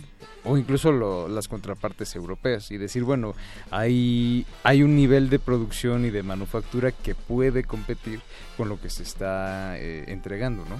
Sí, la verdad es que sí es un tema, o con Genaro López, que es el director del estudio, es el productor de, línea, pues el principal reto fue cómo con un presupuesto comparado con otros territorios limitadísimo, eh, haces un pipeline en donde salgas en tiempo y forma y donde trates de mantener un promedio de animación que esté bien. O sea, sin, siendo realistas, sin tampoco tirarle a querer hacer algo extraordinario y que se te acabe el dinero. La primera mitad de la película. Ajá, sí, haces 20 minutos extraordinarios y chin. Ya no hay Este, render, ¿no? Para se, acabó. Este, y, y meternos en esos líos, eh, también, este, digo, estamos fundados a través del estímulo fiscal y el oficina te pone un límite de tiempo, ¿no? De tres años para terminar tu película. Creo que eso está bien porque pues, te, for- te, te forza, te a avanzar. Este, y sí, el, en el momento que sales con una película 2D, los niños te dan esa concesión de que no te comparan con una 3D, ¿no? En cambio, si es una 3D que no te quede bien o, o que esté carente, en automático van a decir, pues esto está chafa, ¿no? Este, perdón. Eh, entonces sí, no, definitivamente. Y creo que alcanzamos algo padre. Estamos en la selección oficial eh, del Festival de Annecy en Francia. Vamos a estar ahí del 11 al 16 de junio. eh, fuera de competencia, pero en la selección oficial. Y la verdad es que eso es un buen indicador de que ahí vamos, porque también parte del estudio, el objetivo es exportar el talento mexicano. O sea, sacar a la gente. A mí lo que nada me gustaría más que después la gente que está en nuestro equipo me diga, Mike, ya me voy a este estudio en París o me voy para acá. No porque se vayan, pero porque se entrenen, ¿no? Y porque pues, después puedan crecer y después volver a regresar a nuestro país y entonces tengamos una mejor industria. O sea, es lo que es lo que se busca. Entonces, pues, estamos muy orgullosos, la verdad, de, de como el camino que nos está abriendo esta película. Y ya más allá de la cuestión técnica o pensar 2D, 3D, ¿cómo fue pensado eh, presente el diseño? Lo que mencionabas ahorita de, este, de la animación un poco entre lo japonés, un poco lo europeo, en fin. A diferencia, por ejemplo, de tu película anterior, que tenía otro tipo de animación. Sí. O sea, ¿cómo también eh, pensar, decir, bueno, es que esta historia necesita este tipo de animación y no, por ejemplo, lo de El Niño de Piedra? Sí, mira, el niño de piedra ahí, sin ser pretenciosos, quisimos basarnos en la estética, en la plástica mexicana, en los ojos este, de los niños de Diego Rivera, sus murales, son más como eh, rasgados, el folclore de, de nuestra cultura, los colores, el colorido. También era una película, es una película para niños muy chiquitos, o sea, también, Ujú. también identifica mucho el target, que es niños de cuatro años, eh, ya están grandes para esa película. Porque la verdad es que sí es una historia episódica muy didáctica y muy sencilla. Este, fue un muy buen entrenamiento también, precisamente ahí conocí a Genaro López, a- a- a- al director de producción, y entonces ideamos como un buen pipeline. En esta peli, pues es otro sello, es un sello que empieza. Y también este, en, esta, en, el, en El Niño de Piedra compartíamos el crédito Jaime Romandía, Pablo Aldret, este, Miguel Bonilla y yo. Entonces era una decisión de muy en conjunto. Aquí la verdad es que ahora sí me tocó como Tomar decisión. tomar decisiones yo. Y pues mira, cuando toca a ti decidir y ser el director, pues la verdad nunca sabes cuándo vas a dirigir otra película. Entonces, mm, creo que te puedes dar esa concesión de ser un tantito egoísta y decir qué me ha gustado y qué me ha inspirado toda mi vida. Y como bien lo dices, está clarísimo y, y lo digo abiertamente. Pues las películas de Miyazaki, las de Mamoru Osoda, este, Summer Wars, este, Wolf Children, son películas que me inspiraron, o sea, que me movieron muchísimo. Y, y más, por ejemplo, yo vi Summer Wars cuando estaba estudiando cine en, en Vancouver y me ayudó a salir adelante de muchas cosas, ¿no? Son esas pelis que como que haces esa relación íntima con ellas. Y dije, oye, pues mira, si tengo esta oportunidad, ¿por qué no? Tratemos, o sea, bueno, hagamos un estilo, pues, esperemos que sí sea particular, pero pues hay un chorro de inspiración, ¿no? Y, y lo quisimos llevar a la pantalla y pues creo que logramos algo que pues, esperemos le guste a la gente. Eh, Nos contabas ahorita en el corte que también ya hay un nuevo proyecto en puerta para la, para la productora y que va a seguir esta línea de tratar de llevar películas con mensaje a los niños. Sí, definitivamente. Eh, ta- estamos ahorita en producción de una nueva que este, esperamos tener lista el próximo año. Se llama Un disfraz para Nicolás y es todas son de animación, es un estudio de animación y la- aquí la idea es hablar del síndrome de Down. El personaje principal es un niño con síndrome de Down y la voz del personaje principal la hace Francisco, que es un chavito con síndrome de Down. Y la idea aquí es promover, hablar de, de- de una sociedad incluyente donde el respeto y el amor rompan todas las fronteras que nos lleguen a dividir, ¿no?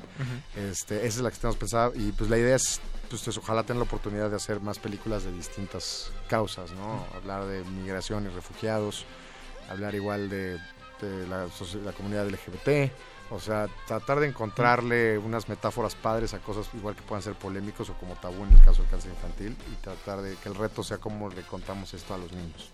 Miguel, antes de que se nos acabe el tiempo, ¿dónde pueden checar los radioescuchas? Horarios, funciones, ¿dónde van a estar? Ok, no, eh, vamos a estar, estrenamos este 25 de mayo, eh, 25 de mayo en todos los cines, estamos en la ciudad de, eh, fui yo, fui yo, perdón.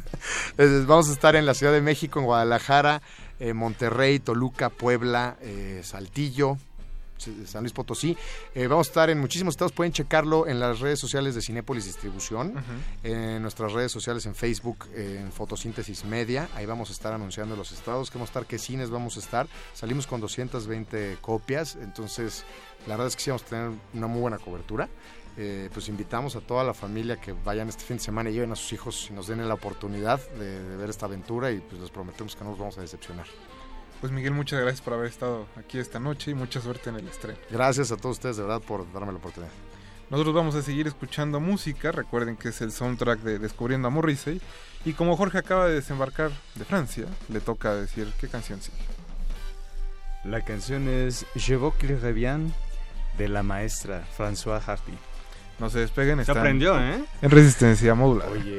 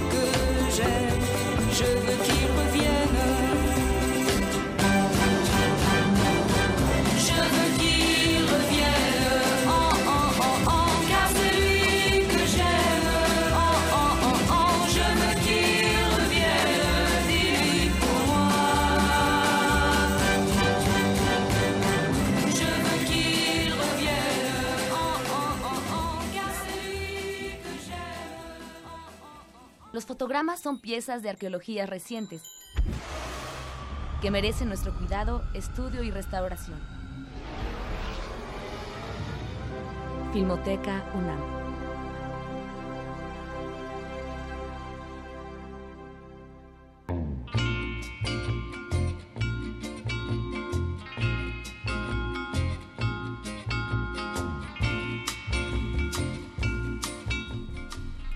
Ya estamos de vuelta en su cabina cinematográfica. Le mandamos un saludo a Leslie Solís que dice que ella sí se quedó atrapada en el tráfico y nos está escuchando. Un abrazo, querida Leslie. ¿También Sí, fue a festejar o No, no, no, aquí en la ciudad, esta ciudad caótica, llena de lluvia.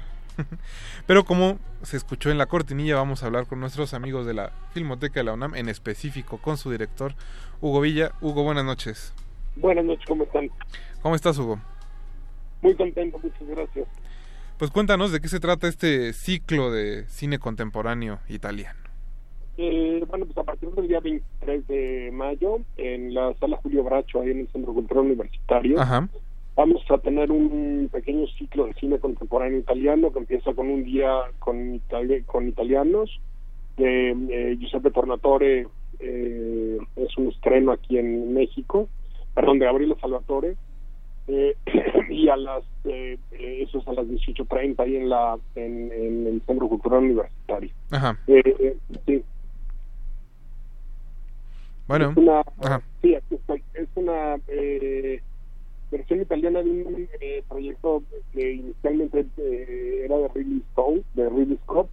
Eh, un grupo de italianos envían videos eh, recabados caseros por cualquier medio en 2013. Eh, y, ellos lo que ellos registraron en su. Entonces es esa visita de, un guía italiano eh, a través de los ojos de sus propios eh, protagonistas.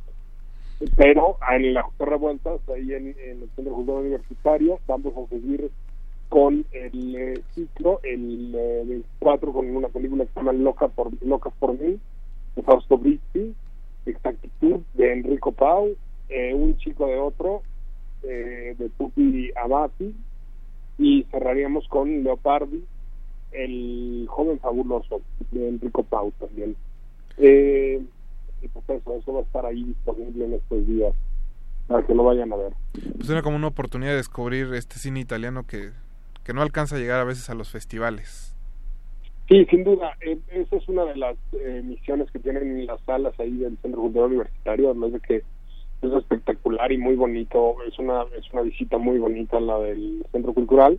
Las salas justo tienen la misión de difundir este cine eh, mexicano y también del mundo, como en este caso, eh, que, tenemos un ciclo italiano, eh, para que pues eso podamos acercarnos a la, a la experiencia cinematográfica de otra manera.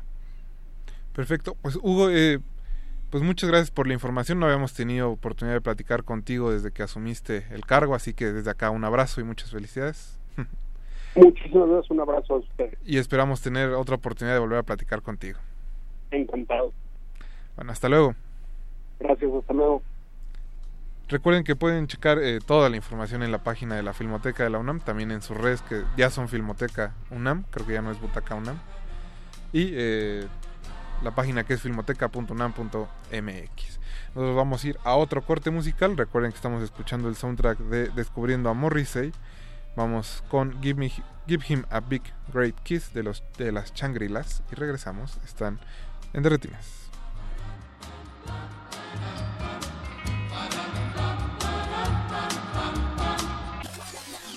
When I say I'm in love, you best believe I'm in love, L-U-V. When I say I'm in love, you best believe I'm in love, L-U-V. When I say I'm in love, when I say I'm in love, you best believe I'm in love, L-U-V.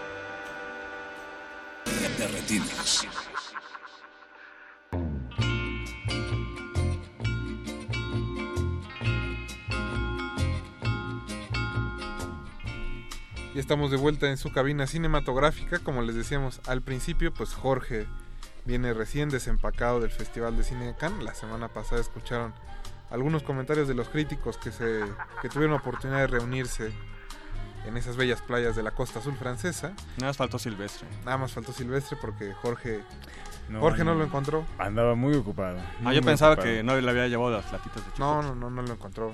No, no, no, fíjate que hasta eso creo que no hubo quejas este año. de las Sí, ahora, ¿qué pasó? y- Ahora me decepcionó, ¿eh? No, es que con eso de que prohibieron las selfies, pues obviamente ya no había oportunidad de buscar a Silvestre en las fotos. Será para, en otro, para otro festival. Ahí será en Para Morelia. festival. Pero bueno, Jorge, pues digamos que como bien decía Navarijo hace rato, la polémica, sobre todo de la Legión Argentina, apuntaba a rasgarse las vestiduras porque el jurado lo iba a hacer pésimo. iba a Como matar cada año se rasgan las vestiduras. Iba a acabar con todo, iba a dejar un panorama desolado cinematográficamente hablando. Pero resultó que tal vez no.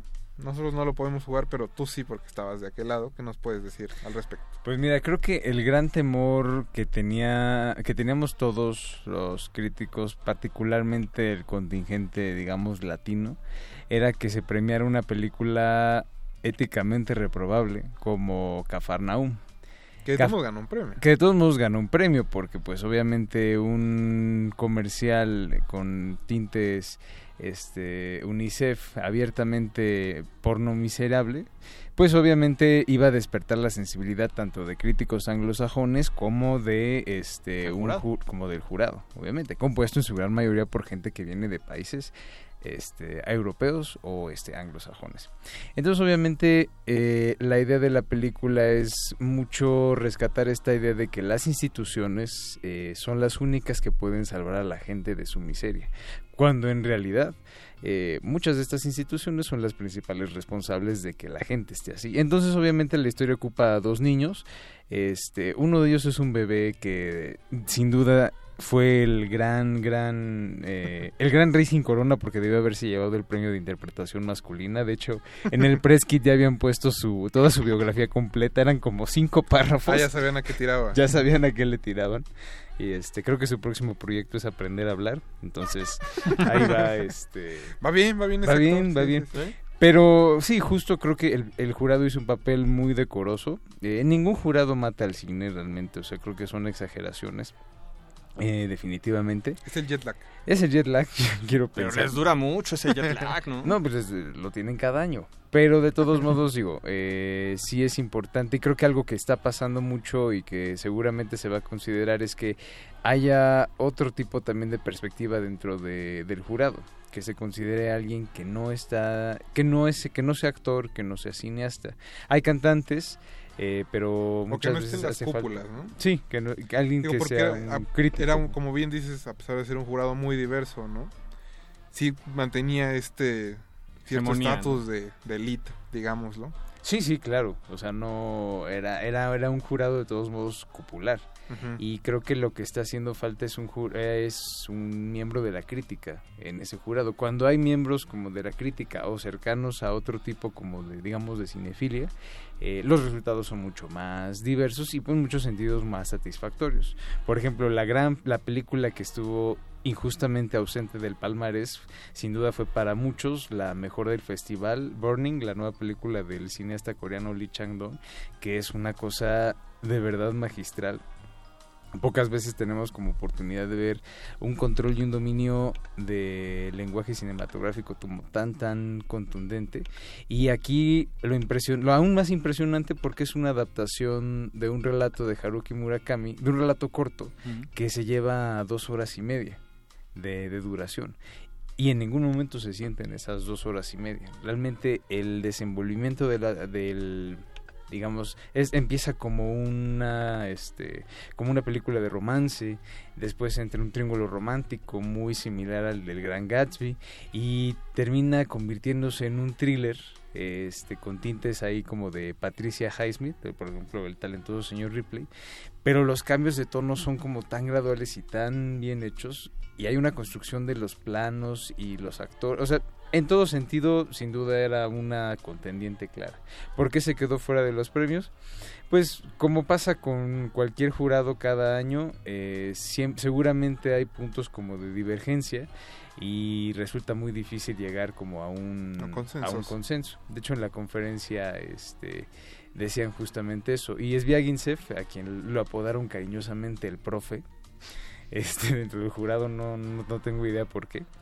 Este, decía que era una experiencia de una vez en la vida y que no lo quería volver a hacer.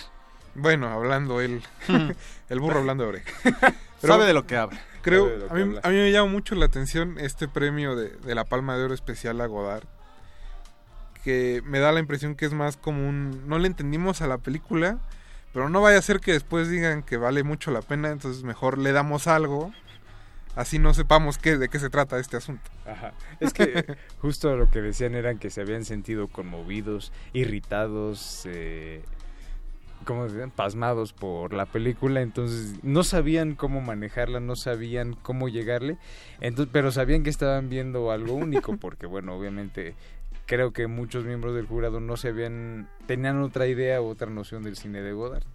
Y cuando llegan y se encuentran con esto, pues de repente no saben cómo asimilarlo, cómo decirlo, pero creo que lo importante es que no le, no le restan importancia.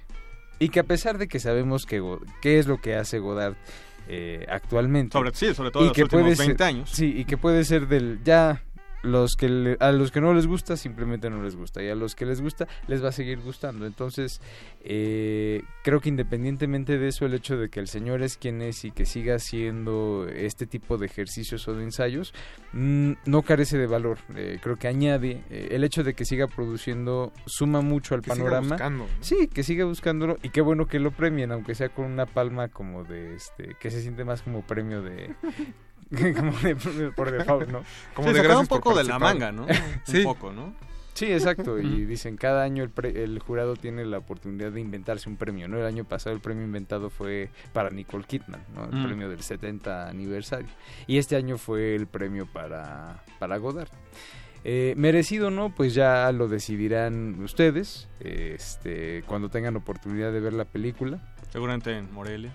Morelia y la muestra después. Esperemos que Morelia y la muestra la puedan este, traer, pero sin duda el, el hecho de que el señor siga haciendo películas o ensayos fílmicos o como ustedes les quieran llamar, pues es, es importante y tiene un valor dentro de la, eh, del panorama actual.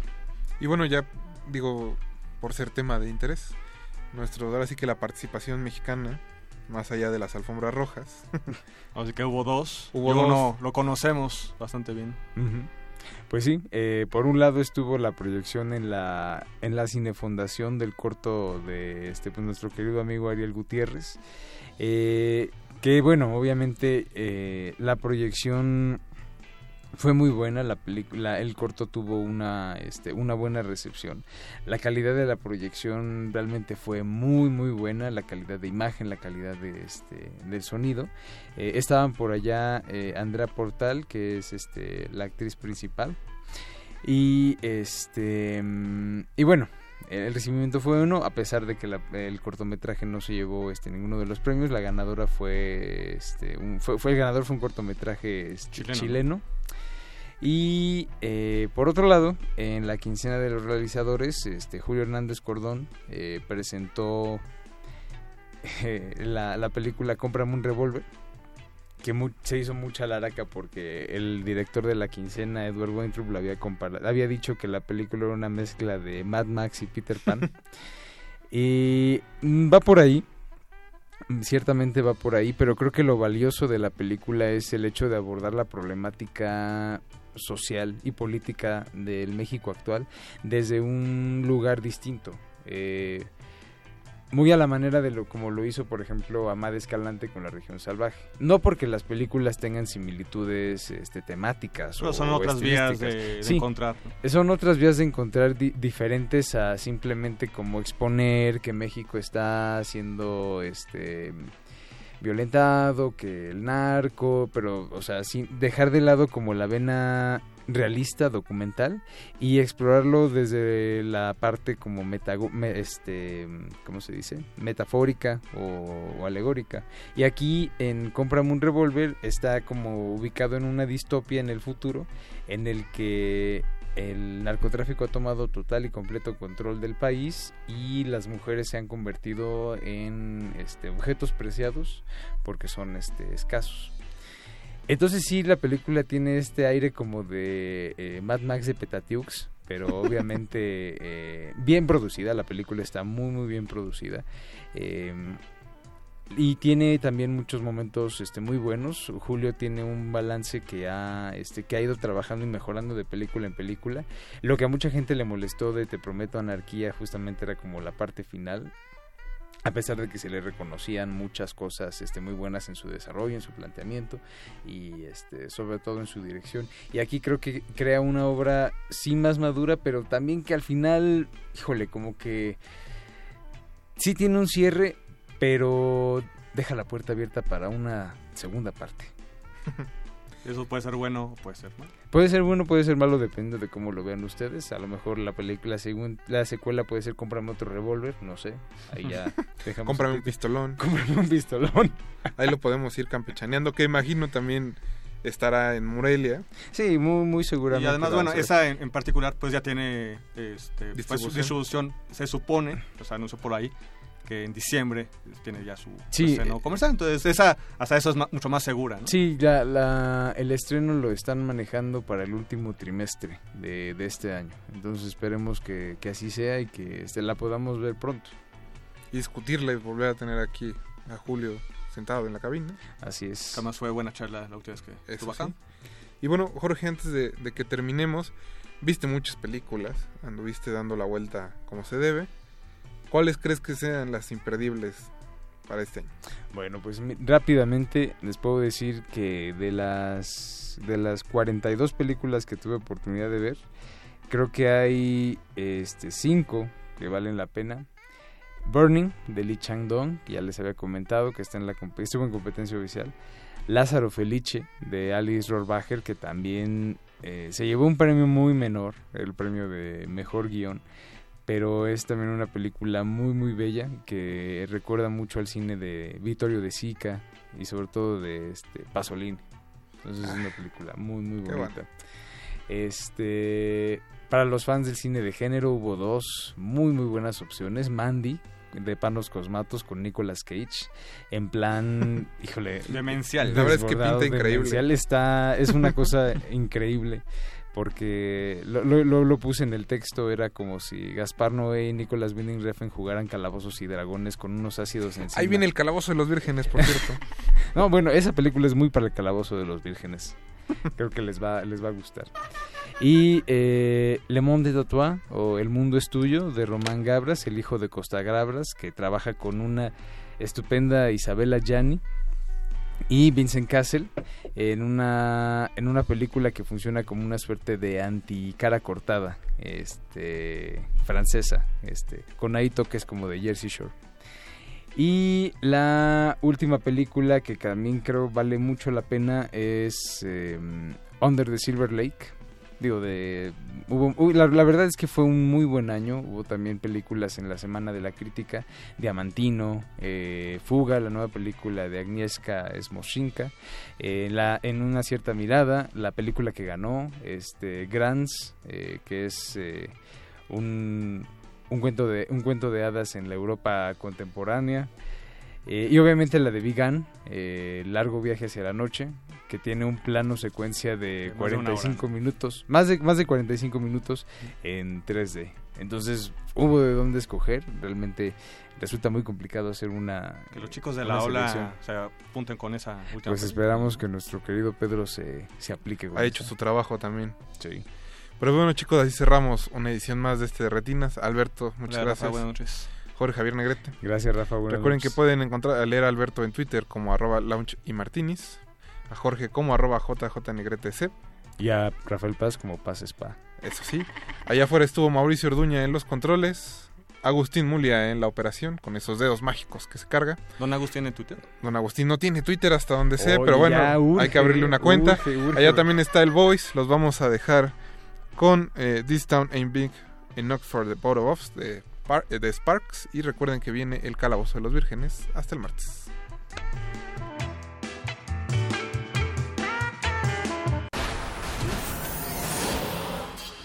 Ningún locutor fue dañado durante la filmación y reproducción de este programa. Cualquier parecido con la realidad es un atentado a la ficción. Consulta cartelera para próximas funciones.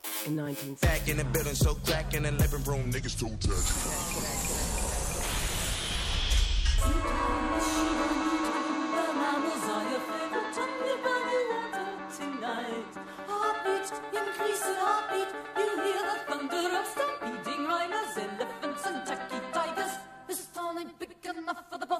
niggas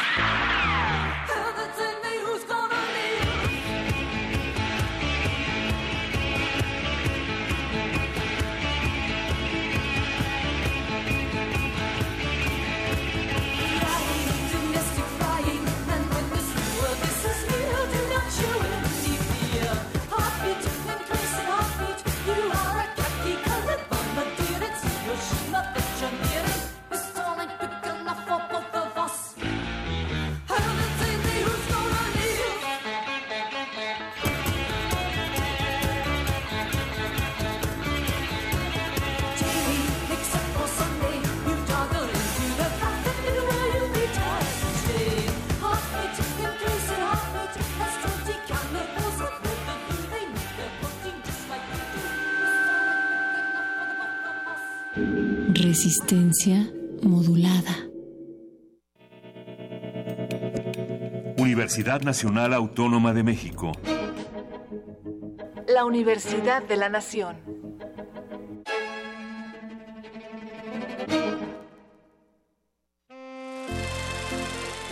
Detrás de cada cuadro yace una historia alterna, una faena de resistencia en torno al celuloide.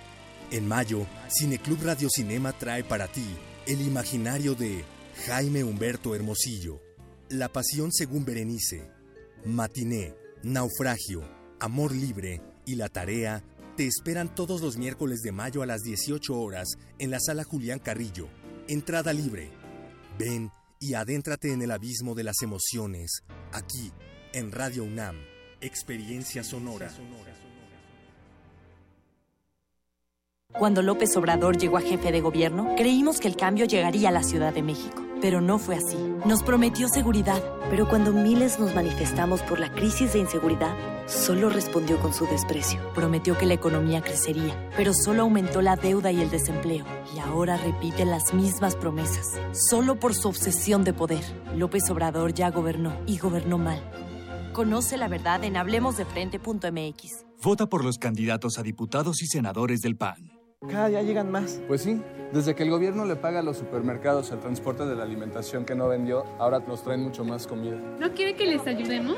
Hoy no, gracias. Pero ya sabe, si necesitamos ayuda, les decimos. En México se desperdicia suficiente comida para alimentar a 20 millones de personas diariamente. Por eso el Partido Verde promoverá reformas a la ley para abrir bancos de alimentos en beneficio de personas necesitadas. Partido Verde, tu bienestar es nuestro deber. Candidato a la presidencia de la República Coalición Todos por México Verde PRI Nueva Alianza.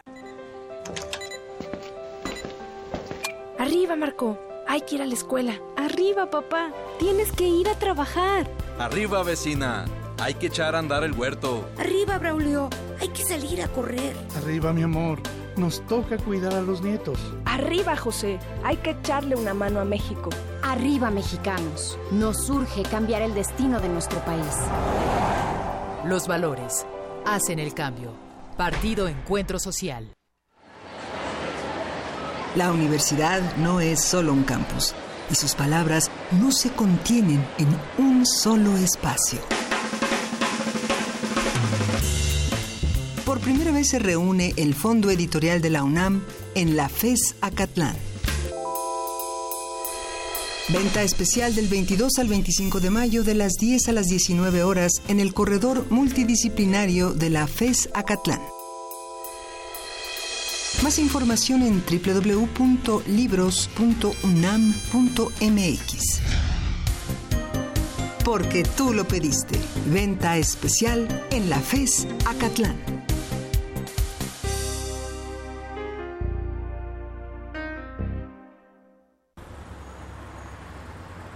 Buenas noches. Buenas noches. De los 20 pesos que cuesta hoy el litro de gasolina, 7 son casi puros impuestos. Y los de Morena quieren dejarlo así, pero los del PAN quieren bajar esos impuestos. Ya sabes, ¿quieres gasolina más barata? Vota por el PAN. El cambio inteligente. PAN, el cambio inteligente. Yo voto por mí, yo voto por mí, yo voto por mí, yo voto por mí, porque me conviene. Yo voto por mí, porque sabe hacerlo. Con el gano. Yo voto por mí, porque es confiable. Yo voto por mí, yo voto por mí, yo voto por mí, yo voto por mí, yo voto por mí. José Antonio Meade, candidato a presidente de la República por la coalición Todos por México, PRI-PBM Nueva Alianza, PRI. Habla Ricardo Anaya, candidato de la coalición por México al frente. Esta no es una elección más. Está en juego el futuro de toda una generación. Y esta no es una contienda entre dos personas, es una contienda entre dos visiones de país. Te invito a que lo hagamos juntos, los jóvenes con su potencia, los adultos con su experiencia, los niños con su alegría. En este proyecto cabemos todos. Cuando la esperanza se vuelve invencible, la victoria final está asegurada. Lo podemos lograr. PRD.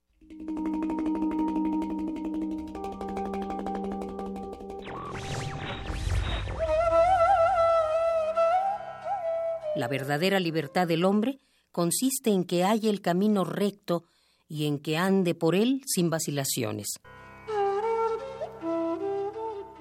Thomas Carlyle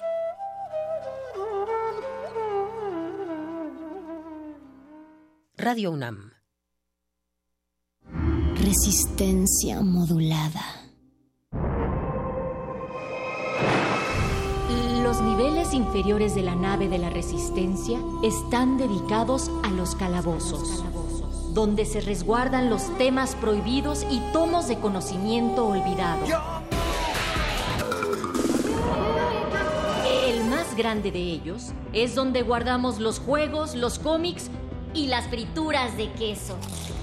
Bienvenido a él, viajero. El calabozo de los vírgenes. El calabozo de los vírgenes. ¡Hola,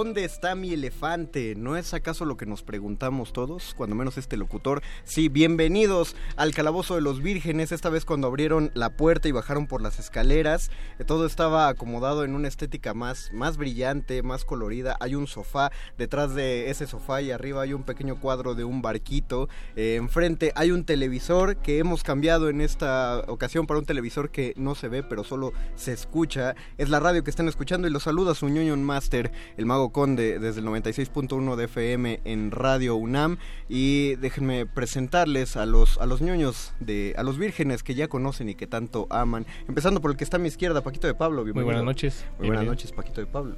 Eh, enfrente de él está Gabo. Hola, ¿qué tal? ¿Qué tal? A su izquierda el perro muchacho. Hola, ¿qué onda viejo? Qué ñoño. Lleva, lleva años pidiendo poder decir líneas de los Simpson al aire legitimadas. Y se me ocurre esa. Y se te ocurre la peor, perro. Muy bien. hecho.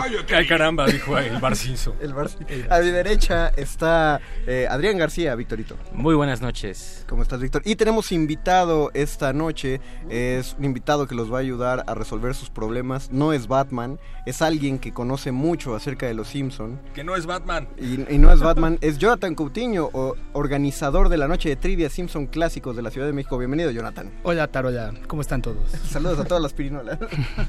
y el día de hoy, justamente siguiendo la, la liga de toda resistencia modulada de Simpson de amarillismo y de abejas, pues nosotros vamos a hablar de los Simpson porque es lo que compete al calabozo de los vírgenes. Ya tenemos mucha mucha gente en nuestro Facebook Live. Si entran a Facebook Resistencia Modulada, ahí pueden ver eh, pueden vernos a nosotros, pueden ver nuestras bellas caritas. Saludamos a Jorge Recendis. Jack Blair dice pongan la canción del elefante.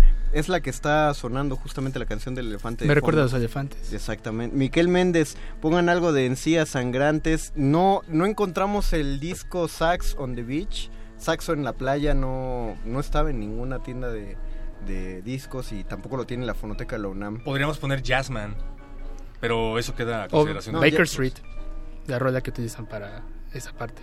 con Oh, el sax. Por eso eres el organizador de las trivias. Y vean, ya, ya nos está llevando de calle. El día, eh, el día de hoy vamos a, a ir directamente al conocimiento que tenemos almacenado en nuestras esceras a propósito de los Simpson. Eh, Jonathan trae, viene bastante documentado a propósito y les voy a comentar cómo irá este programa. Primero, Jonathan hará, una pregu- hará preguntas aquí a los rolocutores, nos- nosotros, para demostrar qué tanto merecemos estar en la emisión de Los Simpson. Y después va a hacerles preguntas a ustedes, radioescuchas, ustedes que se van a comunicar aquí a la cabina, porque trajo premios. eh, y premios oficiales de, de Los Simpson antes de que nos hables del, del- del formato de la noche de trivias original y, qué es lo que hace usted aquí señor. Vamos a nuestra primera pauta musical. Eh, esto es un himno religioso de la mano de Dios a su boca eh, en el jardín del Edén de I Ron Butterfly. El calabozo de los vírgenes.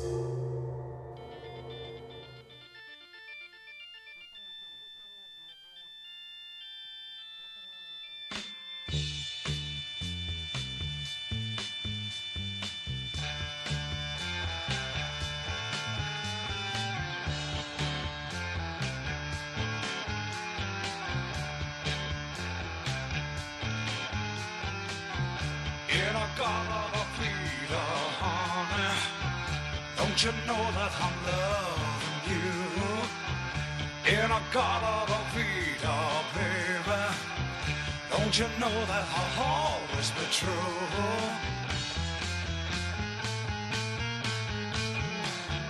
Oh, won't you come with me and take my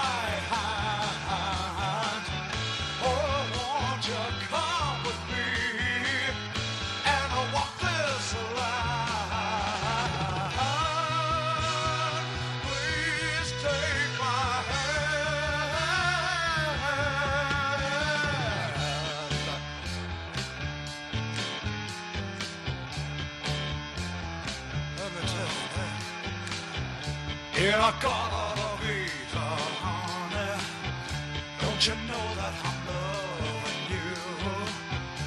In a garden of Eden, baby, don't you know that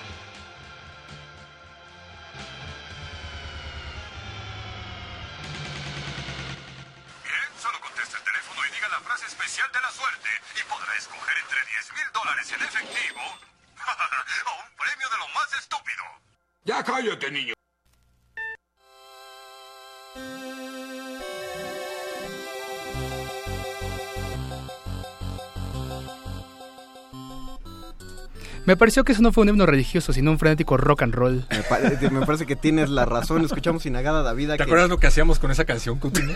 No lo digas al aire. Vamos a, vamos a detenernos ahí. Ya tenemos a mucha gente en transmisión Facebook Live. Si quieren escuchar también los audios que están sonando y no llega hasta ustedes la, la señal del 96.1 de FM, escúchenos a través de www.resistenciamodulada.com o www.radio.unam.mx. Le mandamos un saludo al gallito, el de los tacos, porque siempre dice que nos va a oír y a ver, ojalá si esta vez sí nos escuche. Saludos al gallo. Saludos al gallo. Coutinho, cuéntanos, ¿qué es la noche de Trivia Simpson para todos los que están allá afuera y no saben que existe este maravilloso evento en la Ciudad de México?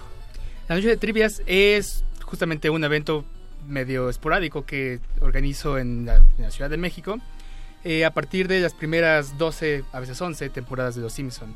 Me di cuenta de algo bien curioso. Hay mucho fandom de la gente, eh, perdón, hay mucho fandom de Los Simpson aquí en la ciudad. Hay mucho fandom muy clavado. Hay mucha gente Muy, muy que ha crecido con Los Simpson, pero no hay eventos de este tipo como así los hay en Estados Unidos, en Inglaterra, en otros lados, en otras ciudades en donde las, las Trivia Nights, pues sí, son un evento que se realiza de manera recurrente en los bares.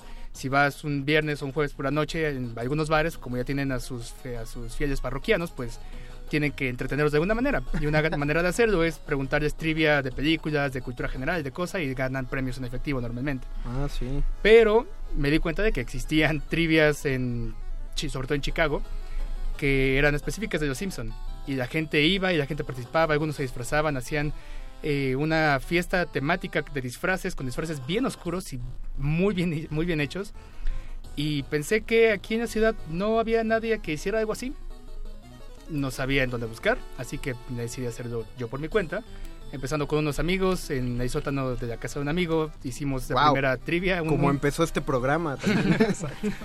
un piloto de 20 personas que eventualmente creció a 60, 80, incluso hasta 100 personas en un solo lugar. Los lugares nos, normalmente nos prestan sus instalaciones, los restaurantes o bares o alguien que me diga, ah, mi tío tiene un restaurante o yo te puedo conseguir un lugar o yo encontré este lugar y están dispuestos a organizar la trivia ahí. Entonces... La gente ha estado muy dispuesta, la gente fue, que fue, que fue lo más importante, no solo amigos de amigos, sino gente que yo no conocía, no, no pagué un solo centavo de pauta la primera trivia y la gente fue de todos modos. Eh, fue gente de, de- de- de- del periódico Reforma que hizo un pequeño articulito que por ahí tengo impreso. wow, y ya lo tienes ya ahí impreso, pues. Sí, sí, la verdad es que es, es una pequeña cosa ahí, pero el hecho de que llegara a ese punto, el hecho de que de verdad la gente le tomara la, la atención y la importancia que, que se le dio, a mí me, me- me llenó de satisfacción, porque al final era un ejercicio nada más para que mis amigos y otros amigos nos pudiéramos reunir a platicar de los Simpson, a decir estupideces, a ver qué sucedía. Y la comunidad se hizo. Ujú. O sea, si es de tú créalo y la gente va a ir, y, y la gente fue, y eso es lo que más me impresiona. Y hay tantas personas en la ciudad que son tan clavadas y que igual no encuentran ese escaparate porque solamente su grupo de amigos, pero si con la gente de trabajo quiere hacer lo mismo, no, no les sale, o con la gente de otros eh, círculos sociales no los entienden. Aquí en Noches de Trivia todos se entienden entre sí porque somos una bola de ñoños. y ahora regalas mercancía oficial de Fox, además. ¿Cómo llegas a eso?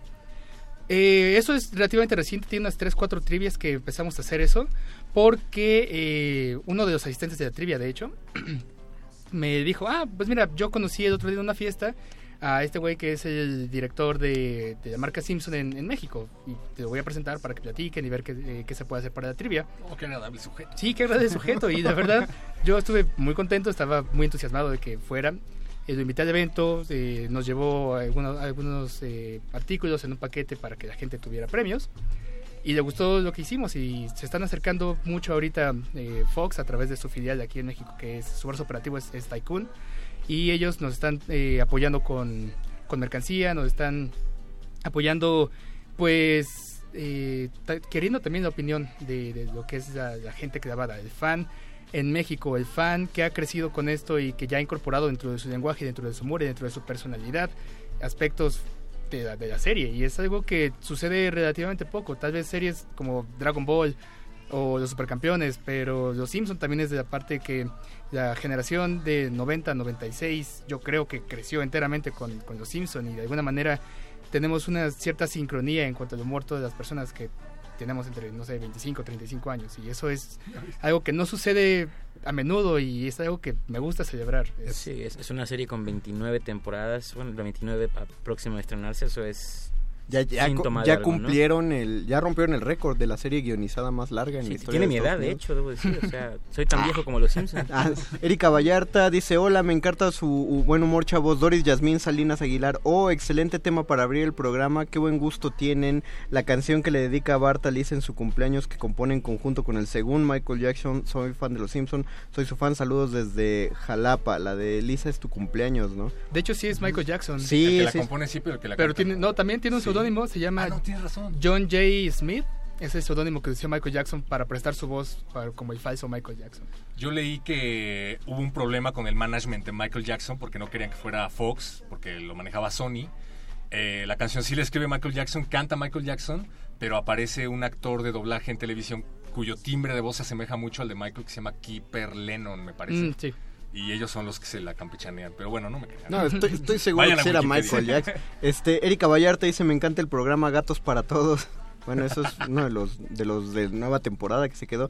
Y ¿por qué los Simpsons son amarillos? Ah, eso... Ay. eh, eh, hay, hay dos teorías prominentes. Una es eh, que originalmente eran negros, pero por cuestiones de no ser tan racistas lo hicieron amarillos. Es una teoría de conspiración. Qué extraño. Pero la otra es que eh, Matt Groening tenía el pitch para ya lanzar la, serie, pero no tenía todos esos personajes diseñados. Entonces agarró una hoja de papel amarillo y ahí fue donde los dibujó medio de Mm. impromptu para que saliera el, el- el pitch. De hecho, justo por eso los, los personajes se llaman así, porque se le ocurrieron los nombres de su familia para poder poner a los personajes.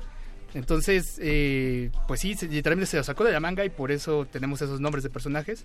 Eh, originalmente iba a ser Matt, Bart, pero simplemente es un anagrama para Brat, que es como un Ah. niño mal portado. Pero, pero imagínate estar en esa situación en la que ya vas a presentarle una serie a alguien y no tenías nada preparado. O sea, ¿qué, qué clase de irresponsable tiene que ser? Pues era, ¿cómo, cómo se describió en el espectacular 138 un, un ebrio desempleado? Ah, sí, que le dispara a la cámara. Fuera de mi oficina. Eh, vamos, vamos a hacerlo así. Ah, dice Miquel Méndez que cree que su daño se cerebró. Creo que mi daño se cerebro. Vamos a hacer esto. De, de la mercancía que, que se estuvo hablando y de los regalos que, que Coutinho y que la noche de trivias tiene para ustedes. En el tercer bloque, o sea, el próximo bloque, van a, vamos a hacer preguntas abiertas para la audiencia. Y la única manera de participar es por vía telefónica. Vamos a recibir una llamada, pero ya les explicaré después cómo va, va eso. Primero vamos a aventarnos una ronda aquí. ¿Cómo, Resistencia modulada, me va a regalar algo estúpido. ¿Cómo, cómo, te parece que le hagamos, Jonathan? Tú sueltas una pregunta y a ver quién de los cinco aquí presentes puede contestarla primero. Normalmente lo hago con pizarrones eh, para que la gente lo levante como en las noches de trivia normal. Ok. Pero si alguien se la sabe puede levantar la mano y... Hagámoslo, hagámoslo. O truénenlo. Todos pueden tronar los dedos frente a su micro para, para ver quién llama la atención primero. Perfecto.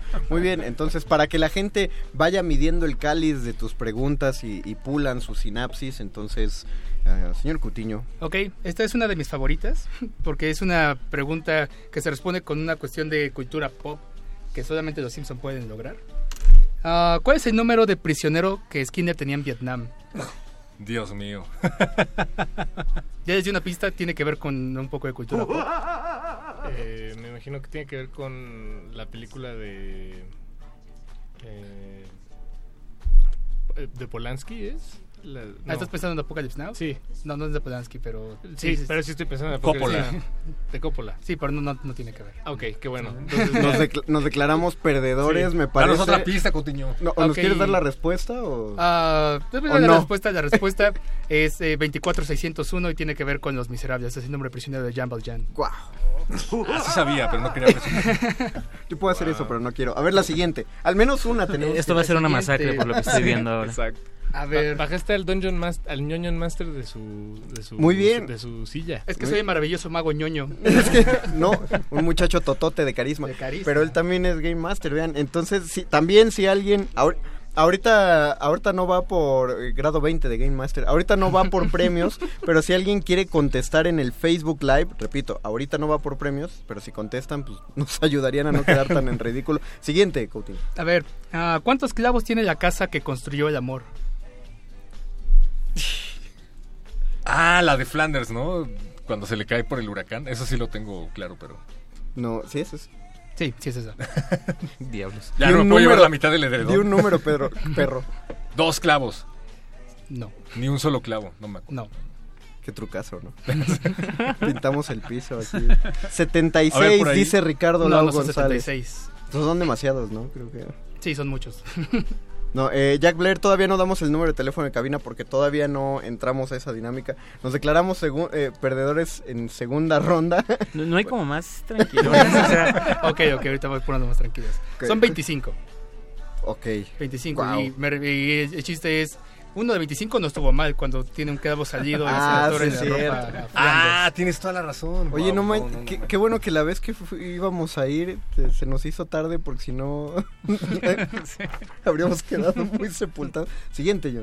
Oye, pero no, en total, ¿cuántas preguntas contestan más o menos? O sea, los Todas. equipos sí se están al nivel. Depende, depende de, de- de los equipos, depende de la trivia. Ya, pero responden en promedio 60, 70%. Órale. Y es a 50 puntos. Entonces, el primero que llega a 50 puntos desencadena la final. Y en la final, los tres primeros lugares se enfrentan en la ronda relámpago con las preguntas subrayadas en rojo.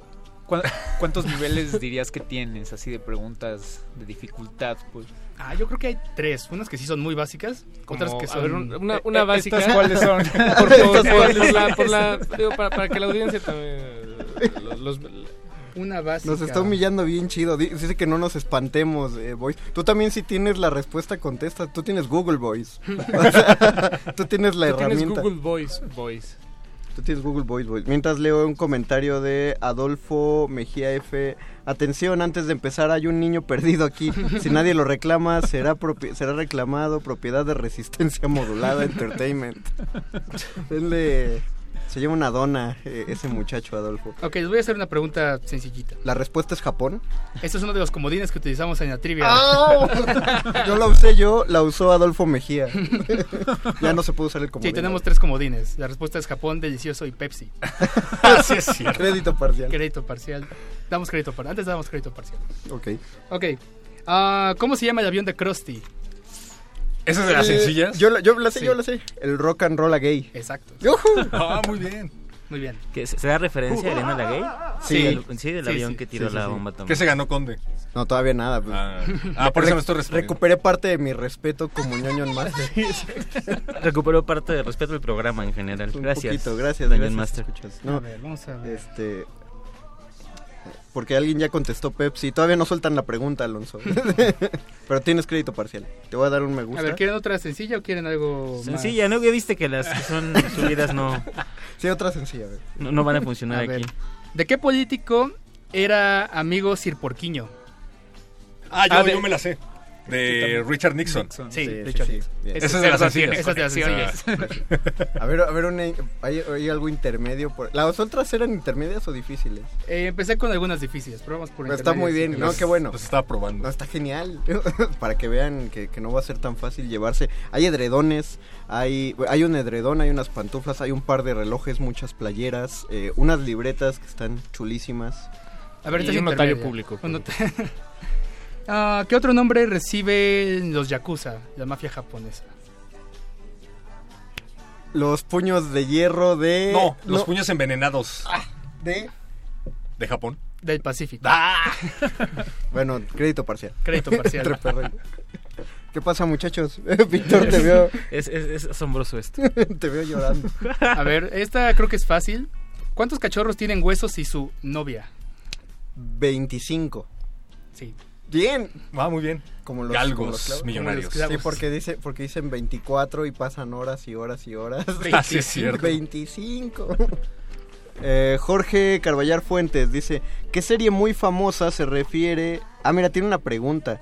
Ah, también hay una parte que van a hacer ustedes y nosotros haciéndole preguntas a Coutinho, entonces, pero eso será el último bloque. No, me voy a preparar bien. Lo- vamos a leerla esta de una vez. Dice Jorge Carballar Fuentes, ¿qué serie muy famosa se refiere en el capítulo de Los Simpson cuando Bart ve a un gremlin en la ventana del autobús escolar en Johnny Bravo cuando ve un payaso en el ala del avión? Ah, Es la dimensión desconocida. Ajá. Es terror a 3000 pies de altura. Que es una que después también le hicieron película ese de Terror a Ujú. 3000 pies. No la vi, pero sí está buena. No, Y- está buenísima. Y sí. de hecho, el capítulo, pero no la vi la película. También en eh, Ace Ventura 2, Un Loco en África, hacen referencia a eso. ¿Ah, sí? ¿Ah, sí? Cuando están volando a Ace Ventura de- del Tíbet a... Este, a no, no sé qué parte de, de donde sucede toda la película. eh, Dice que hay Bueno, algo. amigos, ya vieron más o menos la dificultad de las preguntas. Vamos a soltar algunas intermedias para ustedes, para que se lleven... Para nosotros eh, también, ¿no? Sí, para- no, pero primero para los, los escuchas y aquí todo el mundo va a contestar. Pero antes, ¿qué les enseñé, muchachos? ¿Hacer bullicio? Exactamente, vámonos a hacer bullicio con Louis Louis de Casey y no me acuerdo qué cosa. Y regresamos, estamos en el calabozo de los vírgenes. No puede ser, ese es mi favorito. Todo lo divertido va aquí. Y para conservar nuestra licencia de transmisión, dedicamos un tiempo nocturno a programas de servicio público de interés limitado.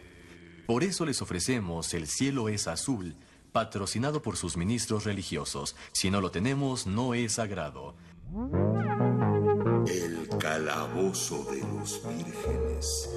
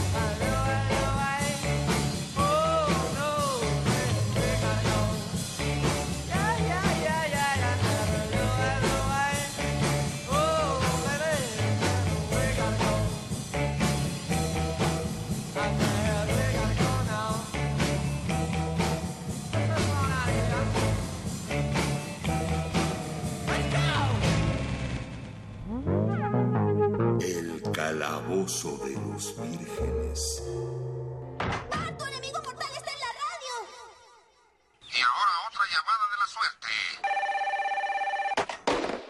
¡Auxilio! ¡Ayúdenos! Nos robaron los uniformes, las armas y las roscas. Haremos cerdo asado.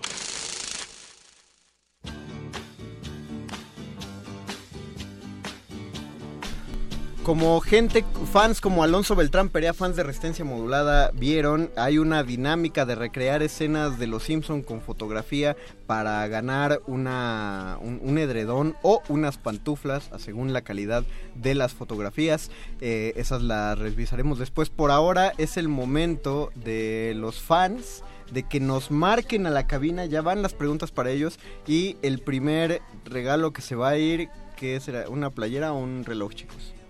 Un reloj. Un reloj. ok, por un reloj.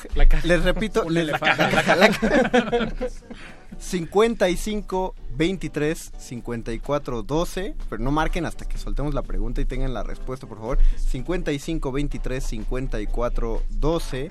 para que se ganen algo de los Simpson en el calabozo de los vírgenes. Dilo tuyo, Coutinho. Ok, hacemos la pregunta de una vez. Hacemos la pregunta. Vamos a hacer una difícil, ¿va? Ok. Una que me gusta mucho. Según el señor Burns, ¿quién es el dios de la guerra o el mecha? O el mecha, no azteca, Ah, sí me la o sé. el mecha. Shh, No, no digas perro. Sí, claro. El dios de la guerra olmeca es, es de los buenos, es de los clásicos. Estamos, damos 5 segundos para que suene el teléfono 55 23 54 12. Ya tenemos a alguien al aire. Recuerda que tienes que entrar al aire, al aire diciendo XEUN me va a dar algo estúpido. Eh, ¿no, ¿No sabe o se equivocó? La cabezota es No, se cortó la llamada, se cortó, híjole, eh, da- damos otros 5 segundos, 55, 23, 54, 12, XEUN me va a dar algo estúpido, 5, 4, 3, 2, 1, ¿alguien tiene la respuesta, perro muchacho? Bueno, yo también, pero... Dila tú, dila tú. Tú eres No, el no, dungeon eh, master. está- ¿están gu- ¿Estás googleando? No, yo estaba- No, yo vi acá- No, no, Le estaba enseñando un meme a meme. Coutinho. Ah, ok. Hay llamada, hay llamada, hay llamada. Tenemos, tenemos una llamada, tenemos alguien, alguien que va, ojalá no lo hayan googleado, al aire. Y recuerden, si no dicen primero esa frase, pues se lo pierden. Eh, hola, hola, ¿quién está del otro lado? Hola, Eduardo. ¿Y cuál es la frase que debes decir? Ah, bueno, él me va a dar algo estúpido. XEUN, pero pasa, crédito parcial. ¿Cuál es la respuesta, Eduardo? Extra para la paquete. Muy bien, respuesta correcta. Respuesta correcta, el dios extrapalapaquetl. Te llevas un reloj, Eduardo. Eh, te, van a, te van a tomar tus datos del otro lado de la cabina. Entonces, Gracias. eh, por favor, no cuelgues y habla bien con nuestro productor. Paquito, Paquito de Pablo, tú vas a ir a... Ah, no, perdón. No, no, estás, estás, estás No, chido, bien, está chido, está chido. Vale, mientras esta, esta pregunta no va por premio, vuelve a ser para nosotros. Ok. Va, entonces, Ok. adelante, señor Coutinho. En el capítulo del pequeño padrino, ¿quién interpreta a Bart? ¿Qué actor interpreta a Bart en la película que hacen biográfica? Ah, yo sí sé. Yo también. sabes? Te la dejo, perro. Pero no me voy a llevar nada, ¿verdad? No, no, no. Ah. No es siempre. Dougie, eh, Dougie Hauser, Neil Patrick Harris, ¿no? Muy Como bien. Bueno, es Neil Patrick Harris, que hizo Dougie Hauser. Pero así le dicen, ¿no? Sí. O sea, la Dougie respuesta Hauser, es... Neil Patrick Harris. El gran Dougie Hauser, Neil Patrick Harris. Eh, dice, ¿cuánto le pagan a Bart por donar sangre? Pregunta Lauso. 20 Ah, pero- dólares. Pero, pero ya estamos en eso. Ah. Sí, no.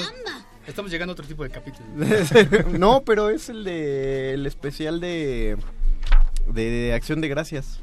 Ah, cuando lo, cuando lo corren de casa por arruinar el no cuando él se va de casa por Ah, claro, arruinar sí, ya, de me acordé de esa parte, Di- pequeño padrino. Dice Adolfo Mejía, miren, cabe todo mi puño en su bocaza. ¿Qué dijo, jefe? Eh, yo puse una foto, esa foto estaba rancia, Pamela.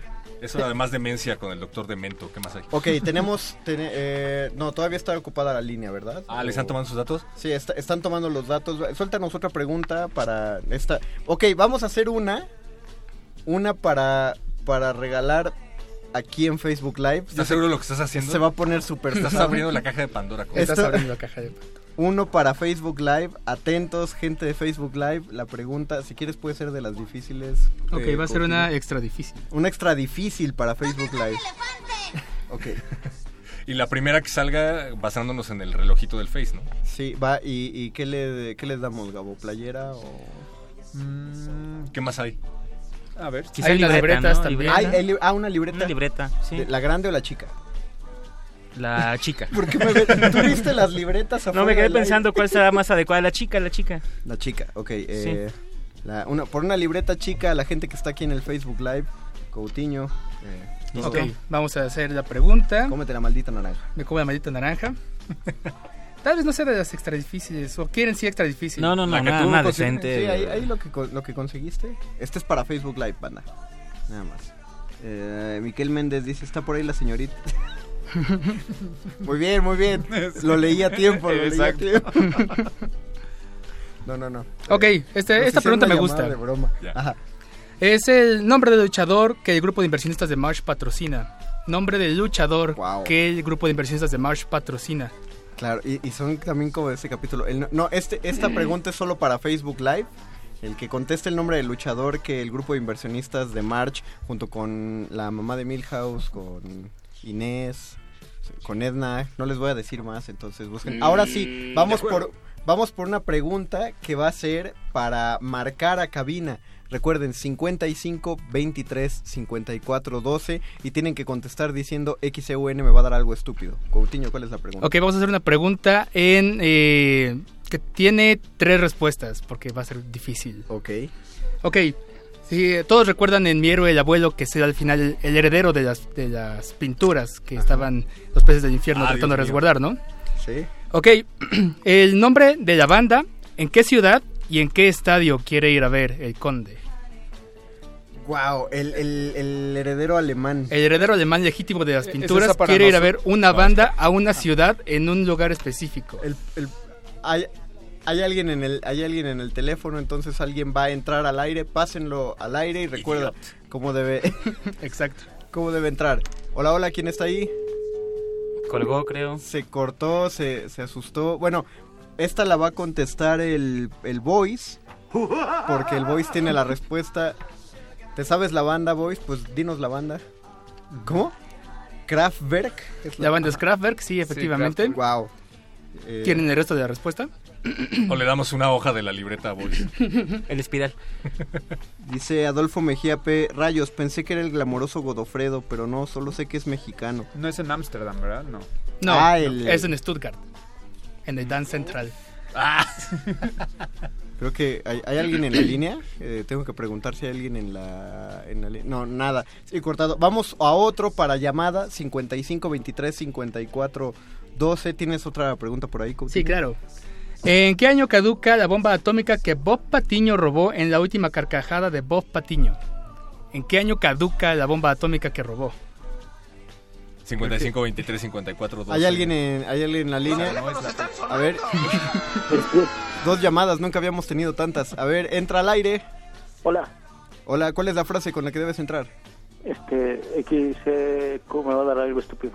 XEUN, mano. La XEQ es de Raúl Velasco, pero no la pregunta por este, la pasamos de todas maneras. ¿Tienes la respuesta? Este, ¿Me pueden repetir la pregunta? Claro. ¿En qué año caduca la bomba atómica que Bob Patiño robó en la última carcajada de Bob Patiño?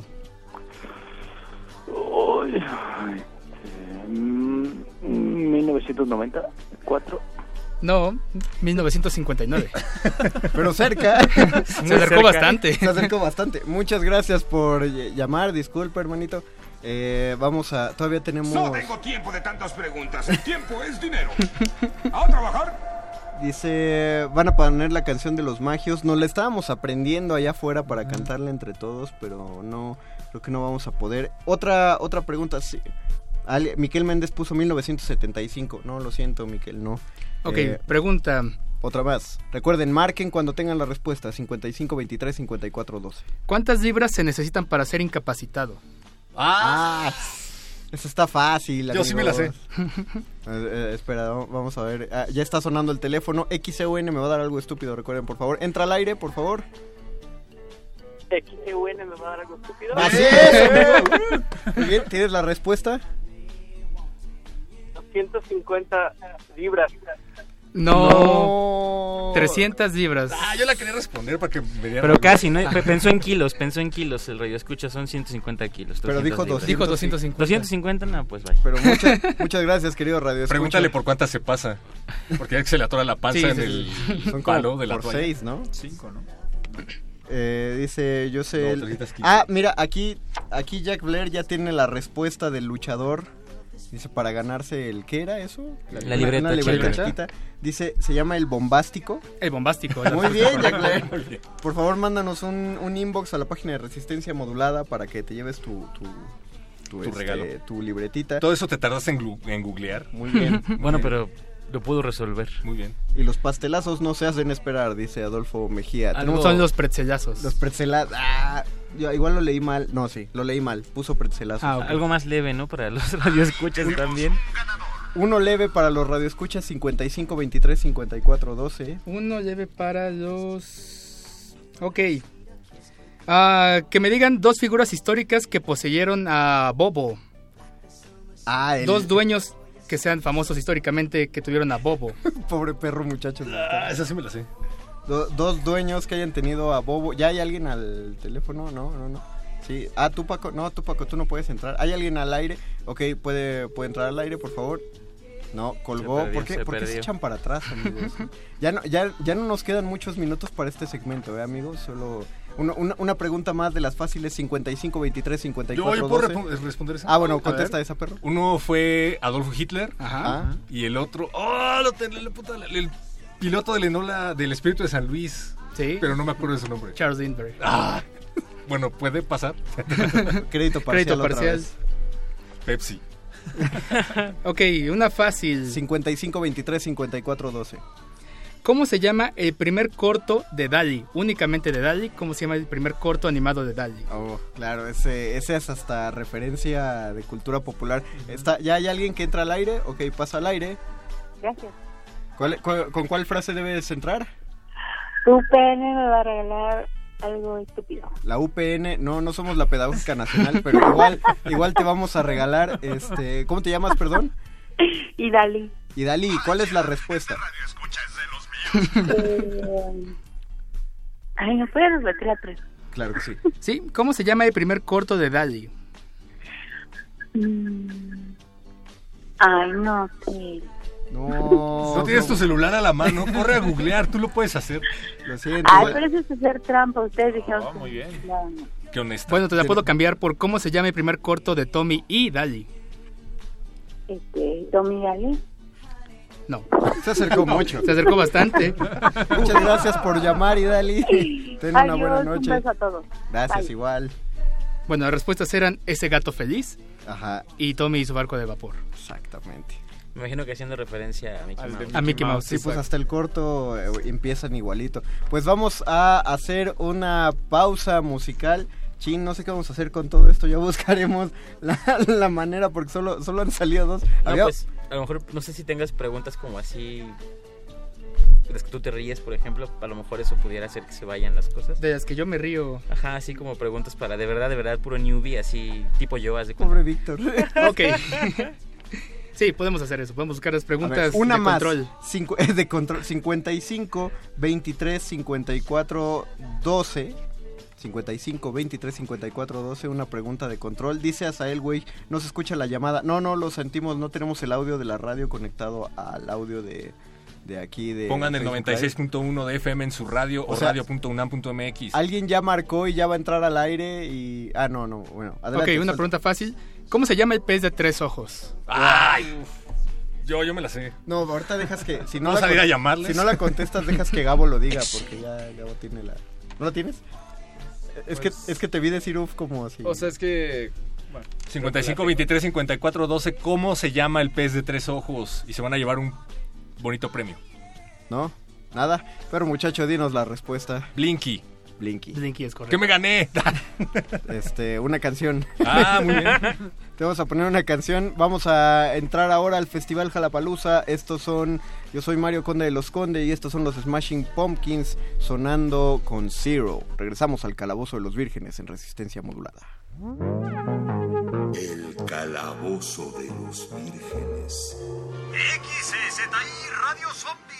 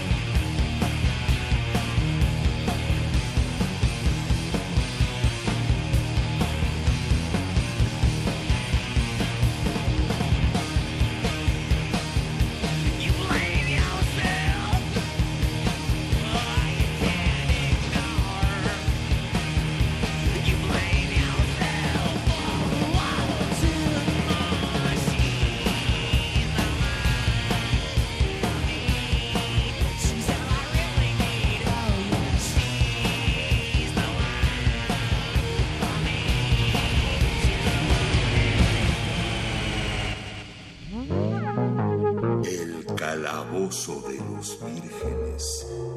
Estamos a 10 grados bajo cero en XEKJ. Espero que estén calientitos. ¡Claro que sí! ¡Idiota!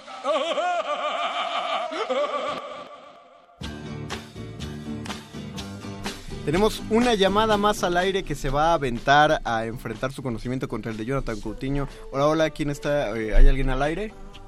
Sí, UXN me va a dar algo estúpido. Muy bien, eh, U- UXN, es parecido a XEUN, pero muy bien, te acercaste Ah, bueno. bastante. ¿Con quién hablamos? Eh, habla Belina. Hola, Belina, eh, te va a hacer Jonathan Coutinho una, una pregunta. Ok. Ok, esta pregunta es fácil de los eh, capítulos clásicos. ¿Cómo se llama el medio hermano de Homero? Ya sea Ay, en inglés o en español, medio hermano de Homero. Eh, no, creo que eso sí no lo voy a saber. Ok. Creo que hasta yo la sé. Ay, fallé. Vamos, vamos a hacer algo, como, como ya, ya, si queremos que la mercancía oficial salga, te vamos a pedir que cantes alguna de las canciones que cualquier, que cualquier este personaje de la saga haya cantado en algún momento. Es más, si tienes, si tienes la canción que el profesor Skinner le canta a Bart cuando Bart es un monstruo. No tienes idea de qué hablo, ¿verdad? No, eso sí no me acuerdo. Estaba ¿Alguna- tratando de recordar otras canciones, pero de eso sí no me acuerdo. Bueno, ¿alguna canción? Um, ¡Bule, híjole, voy a ser bien mala cantando, pero pues... Venga. este, Exactamente. Um, no me las voy a saber muy Puedes, bien. inténtalo. Magic Eh, Boss. ¿Puedo tararearlas? Pinball Wizard. O we, o we, o... Muy bien. Dile, dile a todo el mundo de dónde es esa canción. Ese es... de los... Ay, ya no me acuerdo, solo puedo recordar la escena. Es de, lo es de los, es de los guardias de la entrada de la Sí, mansión sí, del sí. señor Burns. Y de hecho es del Mago de Oz. no me acuerdo del del Mago de Oz. capítulo. ¿Qué capítulo es? No te apures, déjale tus datos a nuestros amigos en producción y te llevaste una playera, ¿va? Hay una canción de. Metallica que empieza así, por cierto. ¿Así? Yo, yo me Sí, sé, sí, sí, sí. eh, The Friday Ends of. Sanity. Esa sí también me la sé, ahora sí que creo que es la A única ver. que me he sabido. Gracias, Belina, te pasamos a producción y Víctor, tú puedes contestar la del medio hermano de Homero. ¿No, no es Eberto? Sí, es En Eberto. español es Eberto. Ajá, En sí, inglés. bueno, yo, yo lo vi en Sí. español. Perdóname, perdóname. No, es. No, en es que lo dicen en inglés o en español dependiendo del capítulo, porque justo Exacto. hablábamos de las cuestiones de, de doblaje que a veces no es muy uniforme y a veces traducen cosas, a veces no las traducen y se hace todo un revoltijo y por eso tengo que aceptar a veces preguntas con respuestas múltiples. Pero estamos en la fase final de este programa. Ya veremos cómo nos ponemos de acuerdo con Jonathan y con la noche de trivias para que pues, toda esta este merchandising llegue a, a- sus manos y a buen fin. Pero es el momento de todos nosotros contra Jonathan. Ahora somos nosotros eh, listos, preparados para hacerles preguntas. Tú, Gabo, tienes ya... Esto se va a poner feo. Tal vez, eh, bueno, tengo un par de preguntas, pero luego no tengo la respuesta. de todas, Eso no pero- cuenta, tienes que conocer la Sí, respuesta. Bueno, empezaré por una que sí sé, eh, ¿cómo se llamaba el cassette del papá de Milhouse? Préstame un sentimiento. Ah, esa Muy bien. está fácil. Muy bien. Perro, ¿tienes algo? Eh, tengo dos en el tintero, pero creo que una sí me la vas a saber responder. Mira, se está tronando los dedos. ¿Cómo se llama el compañero de McBain que es asesinado en la cafetería por uno de los emisarios de Mendoza? El compañero de McBain. Ya ves que en la película de McBain... El negrito con bigote, sí, sí, sí. Ajá. Diablos, diablos, diablos. Es... Bien, perro, ¿eh? Bien. Muy bien, perro, muchacho. Se le la ocurrió a Gabo, no sé por qué no la hizo, de hecho. Porque no me sé la respuesta. Ah, me tengo que saber la Tienes respuesta. que saber la respuesta. ¿Qué? ¿Qué pasó, Por eso... No, acabas de anular la, la pregunta. Ah, pero no se vale, él tiene su libreta. Bueno, te voy a hacer la otra de la que sí me sé. Ok. Eh, Willy el escocés se convierte en una parodia de Freddy Krueger. ¿Qué día muere Willy para convertirse? Ah, el día 13 del mes 13 del... a las 13 horas. Ah, sí, Sí. se la supo. Pues claro que sí, perro, muchacho. Hasta rima. Jimena Sam pregunta. Tienes que contestar, Jonathan. ¿Cuáles son los tipos de aspersores? Ah, los que hacen así. o los que hacen... Muy bien, bien contestado. Y los que Eh, hacen así también. Miquel Méndez, no sé a quién de todos nos manda a decir eres tonto como una piedra y feo como una blasfemia. Dice, Que sigue- sigue algo de eso, ¿no? Sí, Sí. si un Sí. extraño ofrece llevarte, te si, un ofre- si un extraño te ofrece un programa de radio, lo tomas. este, Te pregunta Adolfo Mejía, ¿ves una luz, Coutinho? Sí. Véase la luz, hijo mío. Tener... eh, Alguien más falta de, la- de pregunta aquí, ¿no? Sí, yo quisiera preguntar, este debe ser muy fácil, pero a mí me marcó mucho cuando supe y cuando vi aquello. Eh, ¿Cuál es el nombre árabe de Homero Simpson? El nombre árabe de Homero Simpson. Sí. ¿Eso es canon? ¿No ha salido en la serie? No, no, no es canon, simplemente, o sea, es algo, me parece interesante, que, que curioso que no lo... Como de cultura popular de los Simpsons. pues. Ajá, y Órale. pa- para mí fue una sorpresa cuando lo supe y otras cosas que, que supe. ese Mm, No sé, voy a decir Mohammed. No, eh, Héctor siempre gana en el calabozo de los Homero. Homero Simpson se llama Omar Shamsun. Y así se Ah. llaman. eh, Bart se llama Bard Shamsun. Lisa se llama Visa Shamsun. Y March se llama Mona Shamsun. Y es un trabajo arduo que hicieron en, en los países árabes para poder transmitir los Simpson ahí, puesto que tenían que cuidar que no hubiera nada que ofendiese al mercado musulmán. Por ejemplo, Barney no bebe cerveza, no beben cerveza, Moe no vende cerveza.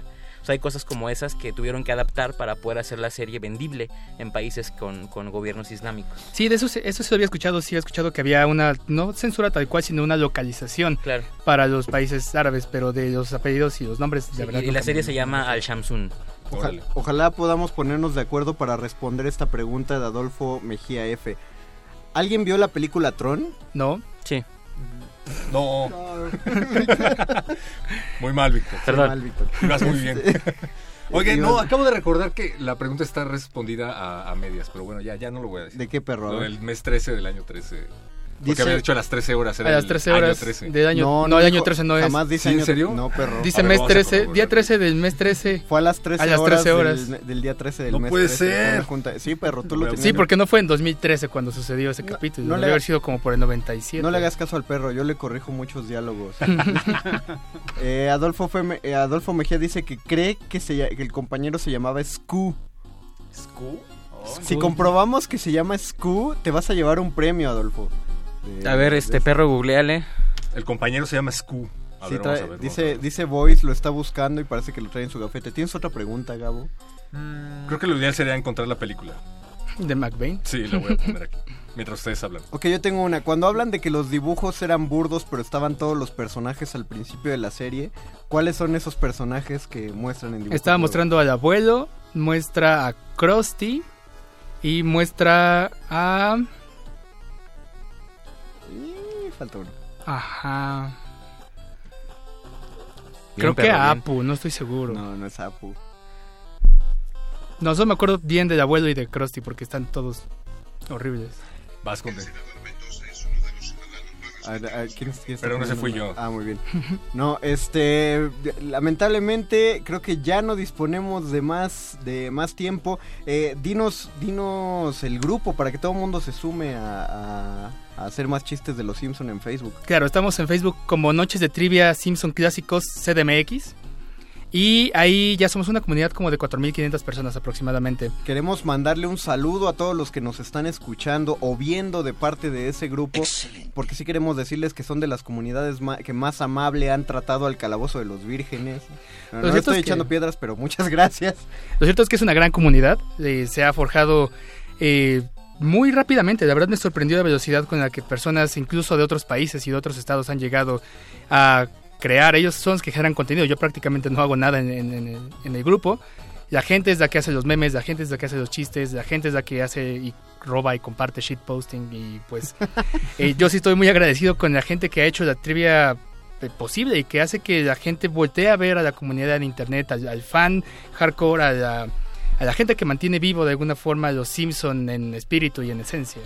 Pues gracias Jonathan Coutinho, Jonathan Coutinho, perdón, se me trabó todo, por haber estado esta noche. Vamos a vamos, que se repita, que vengas a otras emisiones. Ah, sí, seguro, sin problema. Hablaremos de más Simpson ya sin preguntas.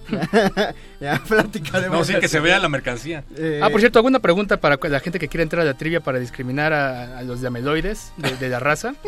Pregunto eh, qué tiene Gorbachev en la cabeza, así que pueden pueden irla pensando porque luego no me responden y los, los mando al Lo demonio. dice, lo dice Krusty. dice que tiene Gorbachov en la cabeza. Gracias José Jesús Silva en Operación Técnica. Muchas gracias Oscar El Voice, productor del Calabozo de los Vírgenes. Gracias Paquito de Pablo por estar allá afuera ayudando con las llamadas. Gabo. Muchas gracias, perro muchacho. Gracias, y el compañero de Mac Bain se llama efectivamente Scu. Gracias, Oh, Víctor. así. Buenas noches. Adolfo, Adolfo, te ganaste un premio. Buenas noches, Víctor. Buenas noches, Jonathan. Buenas noches, muchachos. despide el Master y los dejo con lo que todos querían ver. Escenas de desnudos.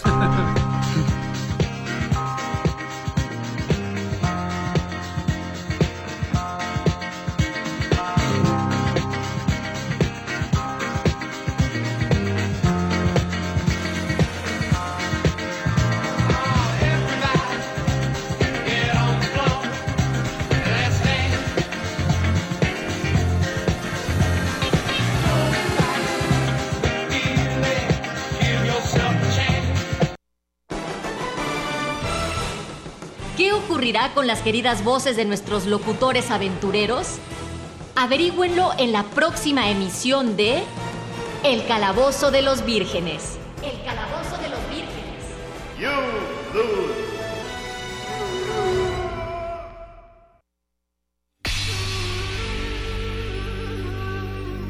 Por siglos nos hemos hecho escuchar. Nacimos como parte de esa inmensa mayoría. Hablar, Escuchar. debatir, proponer, cuestionar. Está en nuestra naturaleza. Instrumentos de conciencia de nuestro pueblo. Usamos el sonido porque atraviesa obstáculos. Muros, fronteras. Nosotros somos la resistencia.